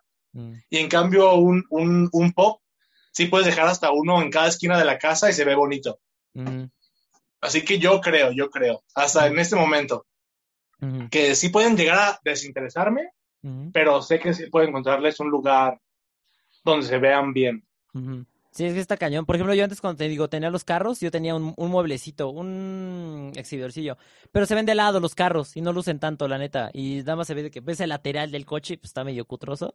Y pues ahí lo dejas ahí tantito y pues se empiezan a empolvar y ya y vale gorro. Entonces está, está muy cañón. Como que para exhibir un Hot Wheels correctamente, como que tendrías que tenerlo como que, como en diagonal, no sé, para que se vea como que toda la parte del carro y tantito de lateral. Y es mucha bronca exhibirlos correctamente, la verdad.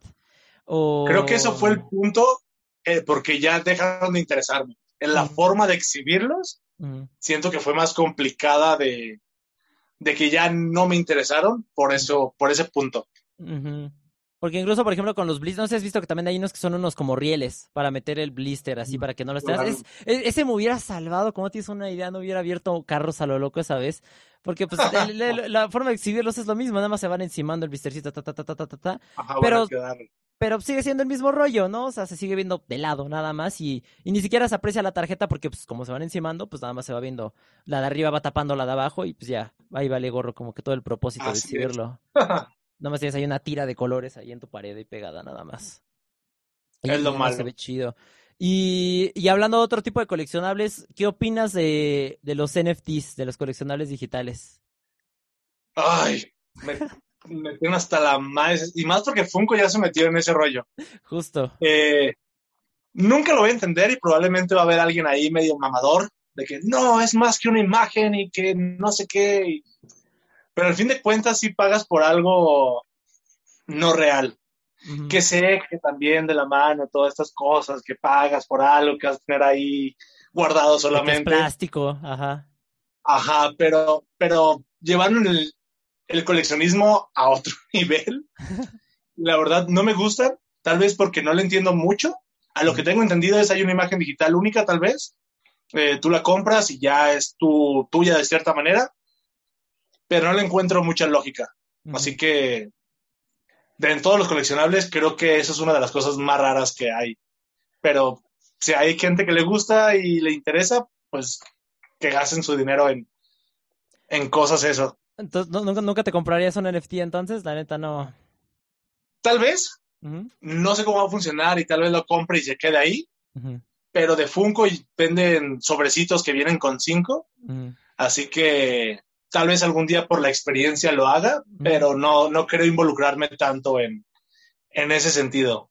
Ándale, para no quedarte con la duda. Es que siento que tienes que ser como es que es, raro, es un tema bien complejo. Yo no pensé que fuera a explotar tanto, la verdad. Me acuerdo que yo lo empecé a tocar cuando empecé el podcast. De hecho, fue de las primeras cosas de las que hablé porque no había tanto de eso todavía. Y no me imaginé que fuera a pegar tanto. O sea, dije, igual entre los coleccionistas, pero no como lo está haciendo ahorita, de que ya todo el mundo habla de los NFTs.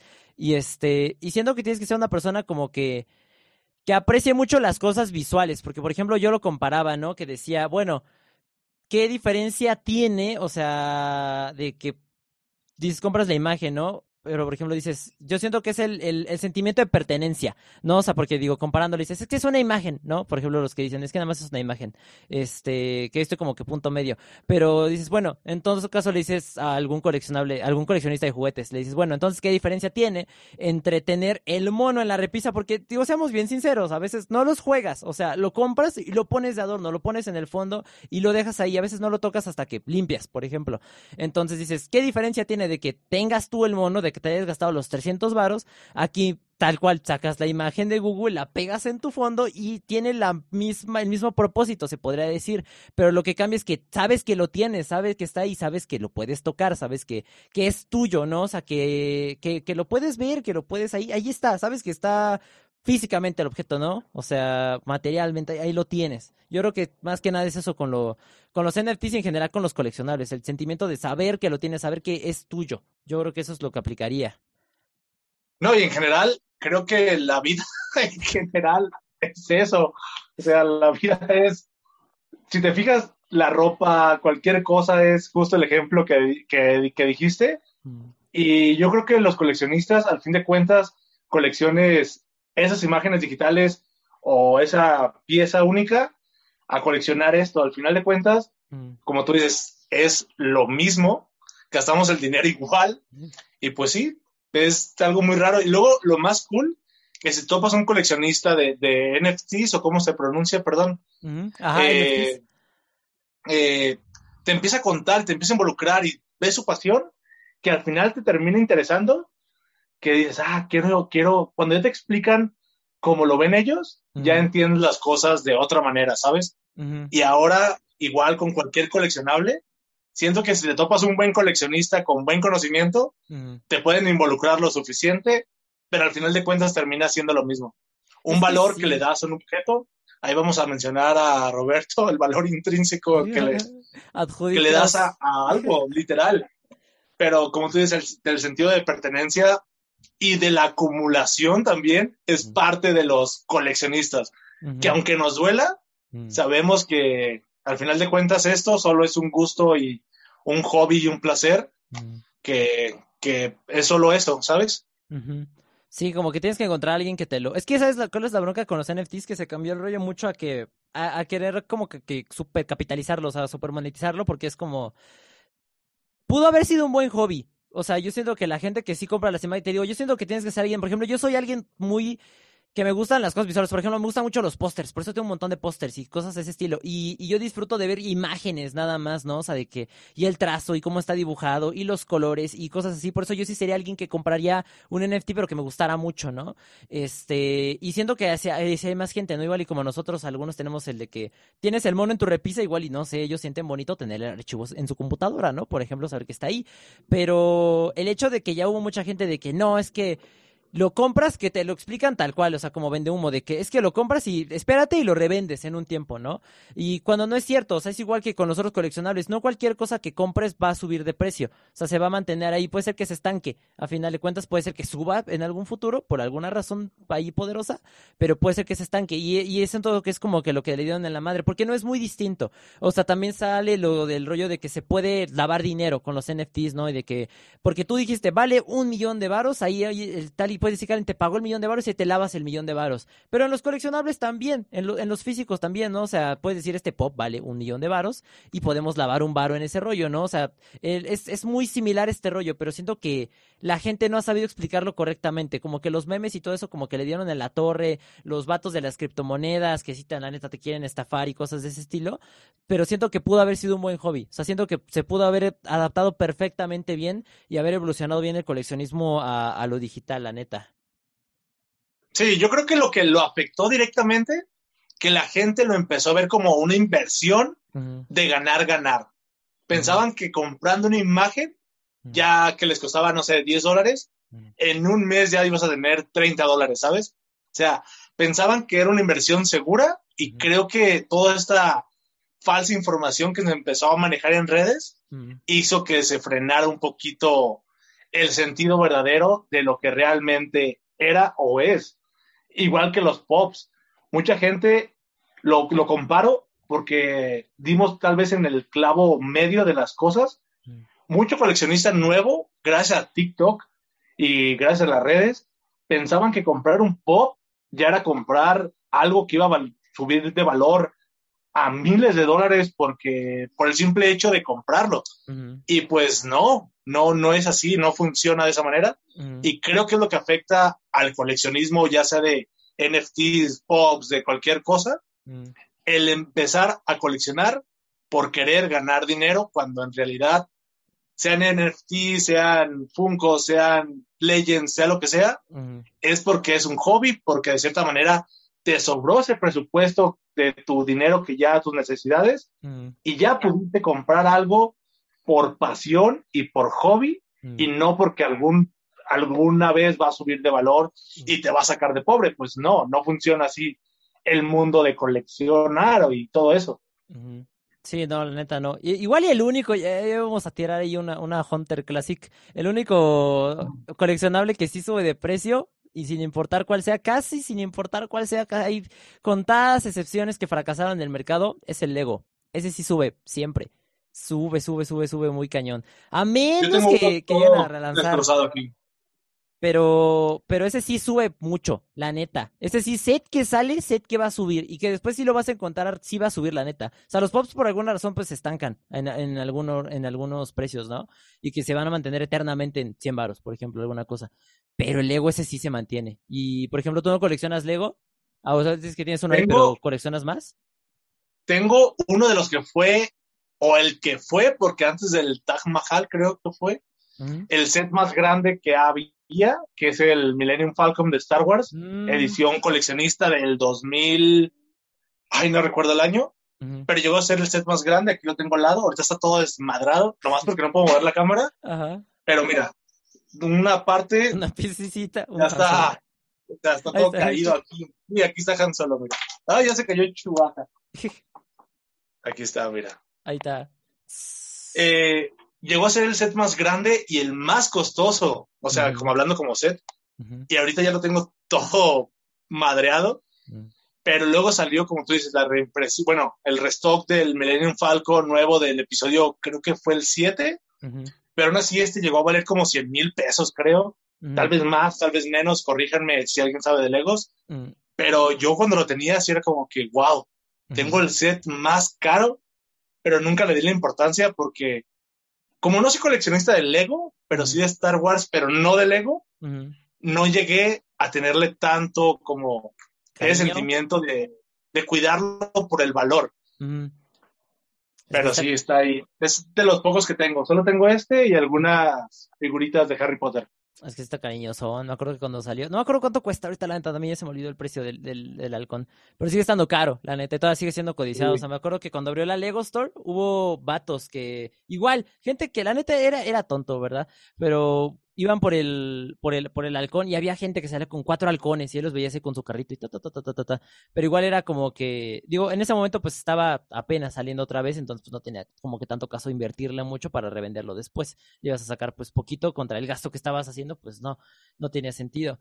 Pero sí, yo creo que el Lego ese sí es De hecho, decían ahí, decíamos que el Lego sí era, valía más la pena invertir en Lego que invertir en oro pero invertir inteligentemente, igual porque hay una que otra pieza, pero sí es algo que sube, porque no, no baja de precio, no se devalúa como tal, digo, a menos que no, no va a bajar el precio de lo que te costaba. O sea, por ejemplo, si te costó 150, no va a bajar de ahí nunca. Se va a mantener en los 150 varos, por ejemplo. Puede ser que suba, puede ser que se mantenga regreso al, al 150, pero nunca va a valer menos de ese precio. Se va a mantener ahí. Ese, sí, es sí, Lego, sí. Lego está muy loco. Está muy cool, a mí sí me gustan, pero bueno, lo mismo, la forma de, de exhibirlos es un poco más complicada y con más cuidados que cualquier otro coleccionable, así que también tal vez es el punto por el cual no, no le entré de lleno al Lego. Sí, también está medio complicado, porque también el polvo está bien perro. En general, ahí, enemigo del coleccionista, a menos que tengas vitrinas, el, el polvo. Por eso, como dices, es muy sencillo eh, los Funko Pops porque pues tienen cajita y los protegen, ¿no? Y nada más es de que vas un trapazo así para todos arribita y ya con eso quedó. Y quedó. Y luego la forma pensada estratégicamente para coleccionistas, la, la ventanita esta creo que también fue clave del boom de, de Funko. Sí, la neta, sí le dieron ahí en el clavo. Sí quedó muy chido. Porque ahorita el Lego, para limpiar un cochino Lego, tiene una brochita y le pasas y lo desempolvas. Y, brochitas de distintos tamaños. Y luego que si lo rayas y que si se te el cae. Tiempo. Y el tiempo que te consume. Yo, por ejemplo, tenía pues no tengo tantos sets. Antes si tenía más en un árbol bonsai, que aún así ah, quita tiempo limpiar el árbol bonsai, porque que las plantitas si tienes que moverle y le pasas y le soplas y ya se te cayó una pieza, ya se perdió, ya se completó y sí es algo que tienes como que... Es lo más meticuloso en cuanto a coleccionista, la neta. Sí. Como, que sí quita tiempo. Y ya por último, ¿qué opinas de la gente que de repente te... que bueno, por ejemplo, en cuanto al, al hate y cosas así, ¿te ha caído hate? Por los cerebros, yo creo, por me cayó. Es que no era hate, eran comentarios de gente diciendo no es real, o eres un mentiroso, o estás mintiendo. Pero si te fijas en mis primeros videos del de los cerebros, literal aplicaba un poquito la de. También lo aplica el de pongamos la prueba, creo que Jimmy, que a veces hace el. Ah, mira, así funcionó. luego, espero que no te la estés creyendo. Yo aplicaba algo parecido. Lo sacaba y luego decía como que, hey, no creas lo que dicen, yo acabo de meter este cerebro. Y así empecé a hacerlo. Y a pesar de que en mis videos, y si los vuelves a ver, digo literal que no es real, la gente, empezaba a, comentar y yo como que termina de ver el video y luego ya vienes. Pero hate directo a mí no lo he recibido tanto. He hecho videos literal muy de clickbait, muy, muy de clickbait, pero todos siguen en la misma línea de que son tan absurdos que los hago para burlarme de la gente que no ve los videos o que no comprende de su humor y siguen comentando ahí medio hate. Pero creo que los cerebros, más que los cerebros, el punto de romper pops. Que yo siempre decía, nunca lo expliqué en un video porque no tenía la necesidad de aclararle las dudas a alguien más que estaba enojado conmigo, de que, ok, rompí el Funko, sé que te duele porque te gustan los Funcos, pero era un Funko que ya no tenía brazo, que ya estaba roto, que ya no, ya estaba todo rayado. Eran pops que yo consigo en 5 o 10 pesos y los utilizaba para esos videos. Pero creo que el hate no era tanto por los cerebros, sino porque rompía Funcos. Y todavía, todavía hay hasta creadores que, que me tiran por ahí en videos, comentarios y bla, bla, bla. Pero nada, la verdad no, no es algo que me preocupe tanto recibir porque no es algo tan común que me, que me tiren hate. Sí, no es que aún así son de tóxicos. Y lo malo es que dices, o sea, aclaras en el video, estás explicando, lo muestras, pero la gente no ve los videos completos. Ya, yo decía antes, es que no lee la gente, ¿no? Es que ahora ya ni siquiera ve la gente, ya ni siquiera escucha. Sí, ya, ni, ve. Ni, ni porque dura 30 segundos, un minuto el video, es como de, men, el video más largo de TikTok dura 3 minutos, velo completo, comenta. O sea, yo, hasta se me hace raro, digo, no sé, yo nunca he sentido ese impulso de que veo algo y ni siquiera lo acabo de ver y ya voy a comentar. Es como de, veo completo todo y ya ahora sí comento, ¿no? Pero la gente no, la gente como que, no sé, tienen ahí un, un impulso raro que, que hace como que el comentario. Y, y te iba a decir, bueno, y, y en cuanto lo dije, ¿no te han dicho como, por ejemplo, eh, a pesar que no te caiga tanto de, ah, es que ya estás muy grande para coleccionar eh, monitos o cosas de ese estilo? No, hasta eso es algo, mm, sí, veo que es muy común entre varios creadores, pero tal vez nunca lo he leído, pero nunca me han dicho algo así. Y muchas veces piensan que estoy más joven de lo que estoy. Muchas veces como, ah, te creía más joven. Es como que no, vato, ya, ya, ya, ya terminé la carrera, ya, ya tengo mi tiempecito. Pero no, hasta eso ese comentario no lo, no lo he recibido que yo he leído o no tan común, porque a veces los de YouTube casi es imposible leer los comentarios porque aparecen cuatro nomás y se van borrando. O sea, me aparecen cuatro y se van borrando. Y en TikTok sí trato de responderles a todos los que me comentan conforme va el video, ¿sabes? No voy a comentar uno que ya fue hace medio año. No, por lo general nunca, nunca me han dicho comentarios así, o negativos, así. El que más repiten es así, es el de, ya te quedaste sin ideas. Mm. Es como que, pues sí, la neta, sí, ¿qué te, qué te, qué te respondo? Si tienes razón, literal, estoy haciendo esto porque ya no tengo ideas. Pero sí, es el que se repite un poquito más, pero no tanto. Es como, como la señora esa, la, la que hace los, los en vivos este, cantando con los morrillos. ¿Qué te sorprende? Así es la vida.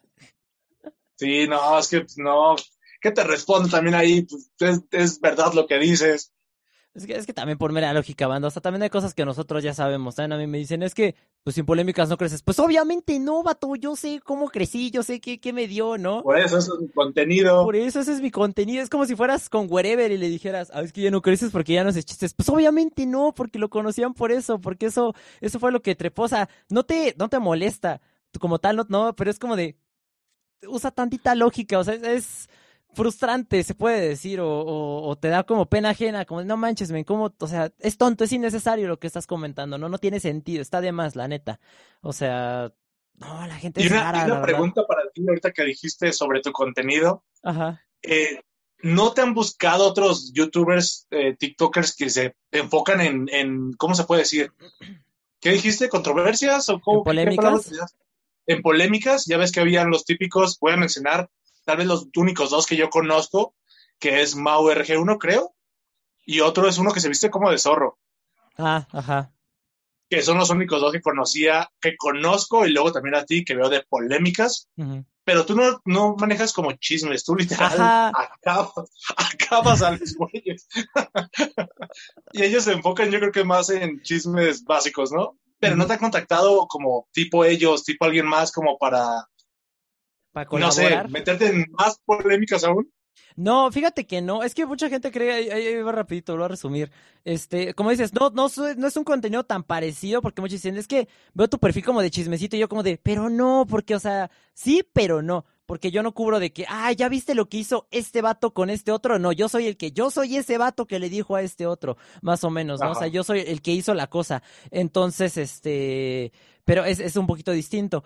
Pero no, fíjate que no me han contactado, no, porque no, no, no, ¿cómo te diré? No es falso. O sea, siento que esos vatos son mucho como de construir las cosas, ¿sabes cómo? Y de que vamos a pelearnos para levantar gente y para crear el contenido y para que subamos de números y todo eso. Y, mucha gente también como que igual y uno que otro tiene la duda. Muchos ya están, ya lo tienen en claro porque la gente, pues la neta, sí le caigo mal a varios. Entonces, este, saben que lo que ha sucedido en mi perfil es real. O sea, yo las, nunca las he planeado, nunca he contactado a alguien como, vamos a pelearnos para aquí, a ver, aquí causar el desmán. Y tampoco me han contactado a mí para nada. Siempre las cosas que les he contestado. Por eso llegan a tener el resultado que dan, porque yo creo que si intentara fabricar una polémica, no me saldría, la neta. O sea, siempre, es directo, ¿no?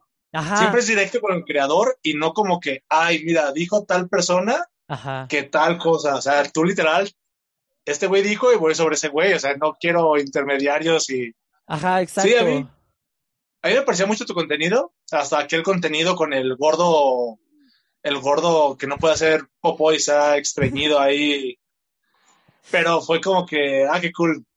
Porque siempre es como directo y está cool. A mí me gusta mucho tu contenido, sí me lo aviento. Nah, muchas gracias. O sea, pero espera, ¿ya me habías topado por ese contenido anterior o por los monos antes? Se me hace que fue por lo de polémica. No, antes me apareció como dos porque llegamos a hablar de ti en, un, en el grupo que tenemos de creadores. Y fue como que me metí y dije, ah, qué chido contenido. Pero no te seguí, no me acuerdo por qué, la verdad. Yo no seguía a tanta gente. Con, razones a veces me sumaron mis oídos. no, y era, era bien, ¿eh? No era nada mal. Eh, ¿qué te a decir? Yo no seguía porque veía que nadie seguía mucho. O sea, era como que, ah, nomás sigue 90 personas. Y yo tenía como a 60 personas, pero que eran, eran amigos míos que estaban de Facebook y así, ¿no? Y entonces me quité como que ese ego y empecé a seguir ya más creadores porque pensé que era como algo de algoritmo. Pero ahorita ya no. Y fue esa polémica que dije, ah, qué cool. Este vato. porque yo también a veces sí me, sí me, ¿cómo se puede decir? Me limito. Yo he contestado como contigo a otros creadores, de a veces que sí me enojaba cuando me tiraban por los cerebros, que yo como decía, ok, me estás criticando mi contenido, pero ve tu contenido. Y los borraba. Yo sí, la verdad, no tenía tantos web como tú. Yo sí decía, no, me voy a limitar, me voy a limitar y los quitaba, los quitaba, los quitaba. Y dije, ah, este vato, todo lo que a veces no nos atrevemos a decir, lo hace y por eso me gusta tu contenido aquí. No, no quería dejarlo pasar este momento íntimo entre tú y yo. Ah, no, muchas gracias. No, sí, es que la neta. Yo antes era, era, pues que sí fingía mucho también. Antes cuando hacía lo de los coleccionables también me callaban muchas cosas que veía y era como de no, o sea, la neta.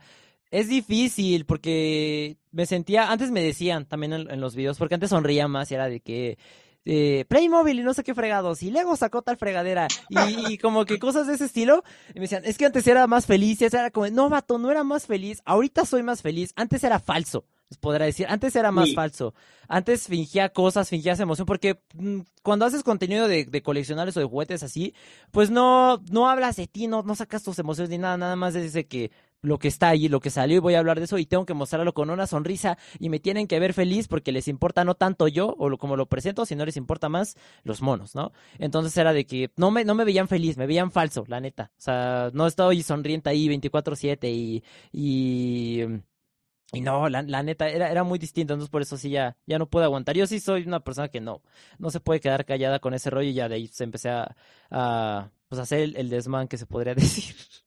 Pero. Yo le, yo le empecé a bajar porque yo creo que entre los creadores de Funko, yo creo que yo sí soy de los que les cae más gordo a algunos. No voy a decir a quiénes, pero yo sé que les caigo mal. Eh, después de, del gordo, porque fruncido, porque ese sí, todos le cae gordo a todos, pero algunos creadores de España y de otros lugares me tienen bloqueado. Porque literal yo era de los que les respondía y les ponía cosas y me tiraban hate y les respondía, defendía a otros güeyes o así.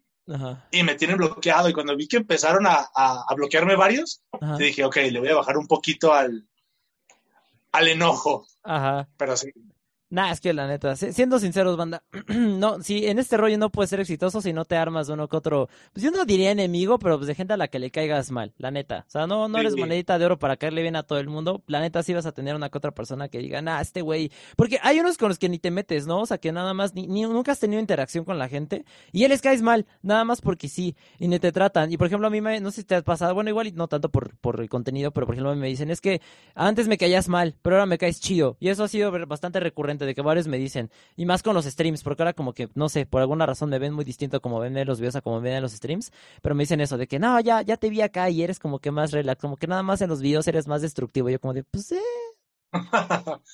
sí, a mí me pasó con un video de, de España, que hice español de México y español de España, ah. con los fungos, que les dije, hostia, los cabezones y no sé qué.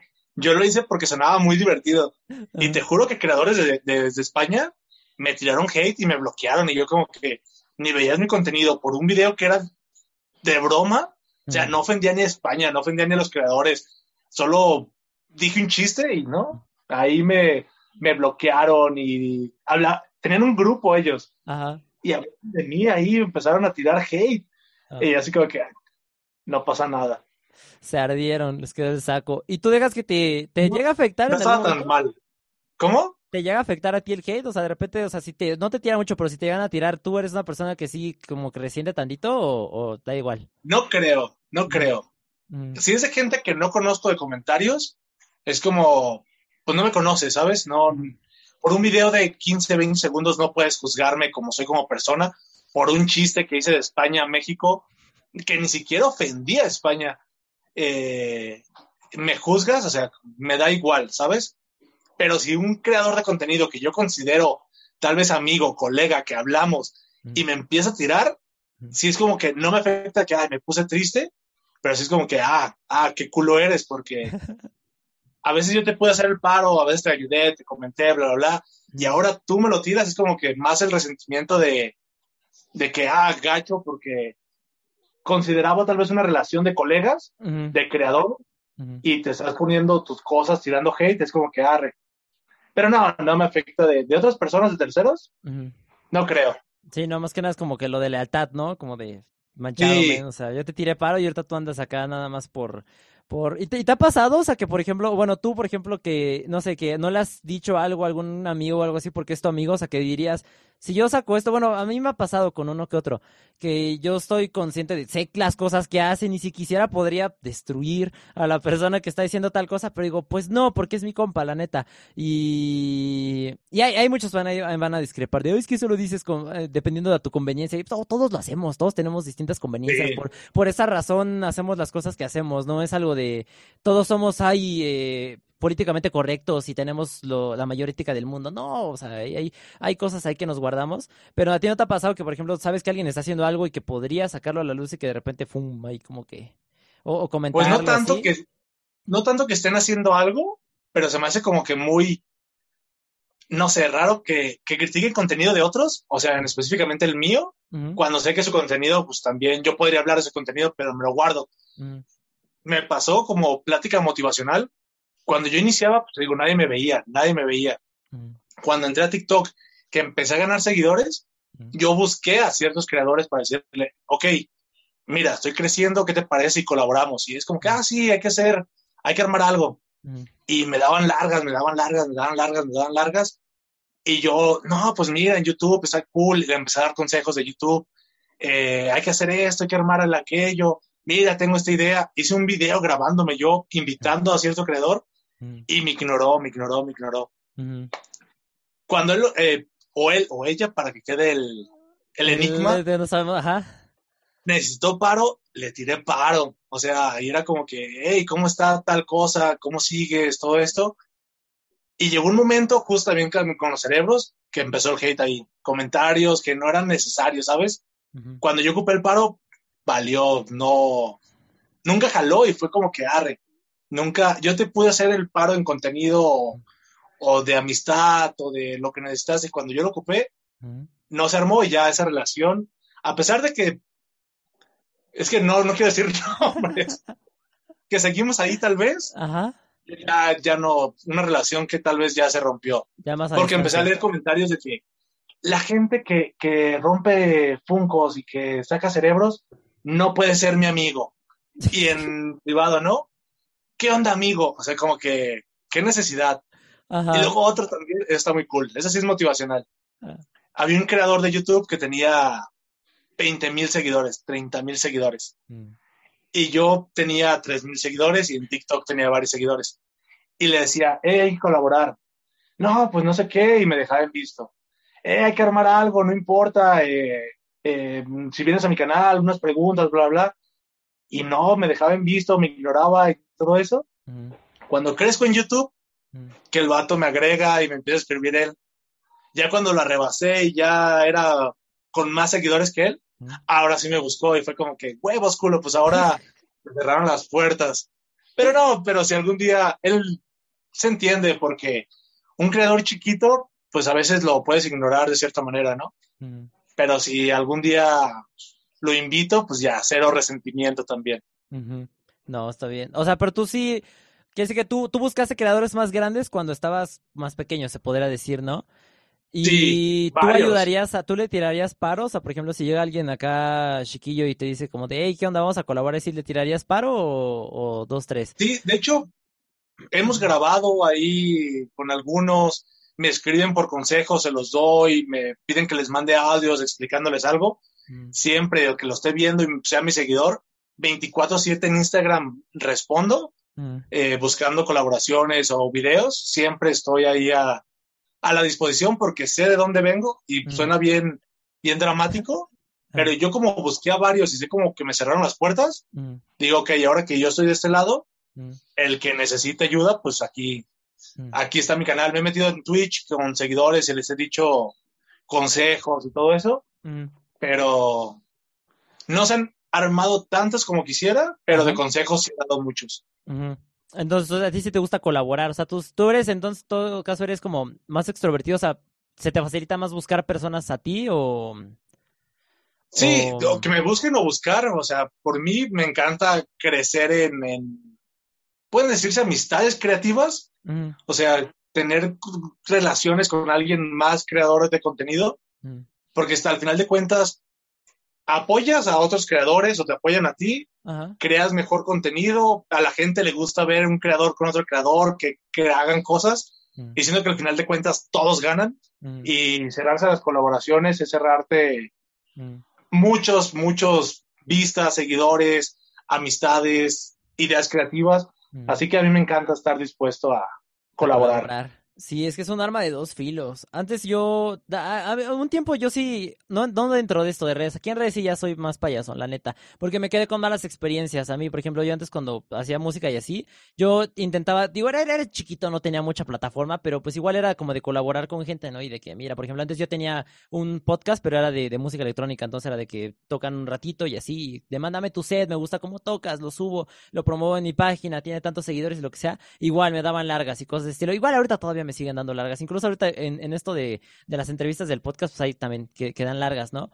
Pero este... Mm, pero me quedó la mala experiencia y ahorita sí ya si me buscan a mí, ya la neta sí es como de, no, men, la neta, porque a mí nadie me tiró paro. Yo también, como soy introvertido, nunca fui de, buscar gente. Pero como a mí nadie me tiró paro, yo no, ya no tiro paro y por mal, por las malas experiencias es como de, no, men, le tienes que fletar. Porque siento que también como que te forja la experiencia y también como que te tienes que echarte acá las vacas flacas, ¿eh? como me gusta decir, este, para poder apreciar después lo que, lo que creas, ¿no? Con, tu contenido y de, y también un poquito ese cierto orgullo de que sabes de que crecí solo, de cierta forma. Nadie me ayudó más que, por ejemplo, bueno, en mi caso, pues mi mamá me, me, me somos equipo, o sea, les digo que, que my name is yo soy la cara, pero somos un equipo de dos personas. Pero fuera de ahí, o sea, no es externo de que otro creador que ya estaba y cosas así, como que también es un poquito como de eso, de te sientes feliz porque tú, tú lo creciste solito. Más o menos. Sí, no, creo que dicen el clavo de lo cuando te piden paro. Muchas veces como que, ah, quiero crecer, ayúdame Ok, te ayudo, ¿qué te puedo ayudar? No, pues promocioname en redes, solo di que me sigan. Ah. Y es como que, ok, puedo hacerlo, pero sé que no va a funcionar porque en primera, no tienes ni contenido arriba, o sea, no eres, no tienes un contenido creado para que la gente vaya a seguirte. Es como que cuando le empiezo a dar consejos, eso me ha pasado mucho. Mm. Es como que, no, pues mejor no me ayudes.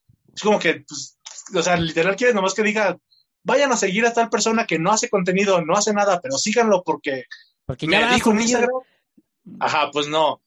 Pero otra gente que veo que sí está creando mucho contenido y que ya tiene de cierta forma, pues sí, un historial, pues a esas personas sí trato como que, ok, si quieres hacer una colaboración conmigo, aquí estoy, nomás dime cómo. Otras personas quieres que le hagan todo. Es como que colabora conmigo. Ok. Pero dime qué hago. Ok, hacemos esto sí, pero tú graba, tú di esto, tú haces esto, en tal día, tal. Es como que, ah, canijo, pues me estás invitando, pues hay que armarlo, hay que armarlo bien, ¿no? No, mejor di que, que hago yo un contenido y yo te invite mejor. Pero muchas veces corren por ese tipo de cuestiones. Ajá, sí, no está medio chabona que tú, tú instruyeme, ¿cómo le hiciste? ¿Y cómo haces? ¿Y cómo grabas? ¿Y cómo le metes? ¿Y cómo acá? Y nada, es mucha bronca, la neta. Pero... Ahí sí puedo ayudarles un poquito. Cuando me preguntan este tipo de cosas, sí trato de mandarles un audio que, mira, a mí me ha funcionado tal, tal, tal, tal. pero me molesta cuando dicen como que, pues haz mi contenido casi casi, es como que, pues, o sea, te puedo ayudar en todo lo que pueda, pero métele ganas también tú. Ajá, exacto, como de no manches, cuate. Y te digo, es, es como de doble porque como dices, puede ser como te pasó a ti, ¿no? Que ahora te buscaron a ti los que te cerraron las puertas antes de que puede ser que ayudaste a alguien que trepó y que tuvo un boom y de repente pues ya ahí pues te va a echar la mano, ¿no? Igual y también tú te las ves difíciles y ya te tira paro y no sé, ahí colaboran con algo y ya te vuelve como que a revivir tantito, pero pues es como que, quién sabe, es, es un rollo de ahí como que andarle midiendo, ¿no? Ya son casos, casos extraordinarios, ¿no? Ajá. No del típico siempre que te va a salir de que ayúdame a crecer no hago nada, pero dame tus seguidores. No, no es así. No es tan fácil como, vayan a seguirlo, pum, ya te siguieron todos. Pues no. No, la neta no. Hay, hay como que irle tanteando. Sí. Pero bueno, eh, pues cache, eso sería todo. Muchísimas gracias, neta. Estuvimos platicando un montón. Hace como media hora te había dicho como de ya es lo último, pero todavía ahorita nos seguimos un montón más. Este, pero pues neta, muchas gracias por haber aceptado la invitación. La neta estuvo muy, muy chida la plática, muy a gusto. Espero que también a, todos los que estén viendo el podcast pues les guste. Este, no sé, no te pregunté, ¿es la primera vez que te invitaban a un podcast o, ya había pasado anteriormente? Podcast como tal, teníamos uno. Ahí lo encuentran y quieren buscar, se llamaba Cuatro con Todo. Teníamos como cuatro episodios antes de YouTube, antes de TikTok. YouTube sí tenía, creo, pero cuando tenía poquitos seguidores. Mm. Teníamos un primo, un amigo y otro amigo, un podcast que hablábamos de cosas random, mm. pero estaba divertido. Y me invitaron a una entrevista, pero no fue tanto podcast, fue una entrevista para YouTube hace poquito, pero así como tal, en un formato que me inviten y todo esto, es la primera vez. Me siento complacido y feliz que haya sido aquí contigo, Jai. no, muchas gracias por haber aceptado. La neta estuvo muy chido. La neta, la neta está bastante padre. Me gustó muchísimo cómo quedó ya. Eh, cuando lo esté editando a quedar chido. Este, ¿cómo te podemos seguir en redes? ¿Cómo te encontramos en, en todas tus redes?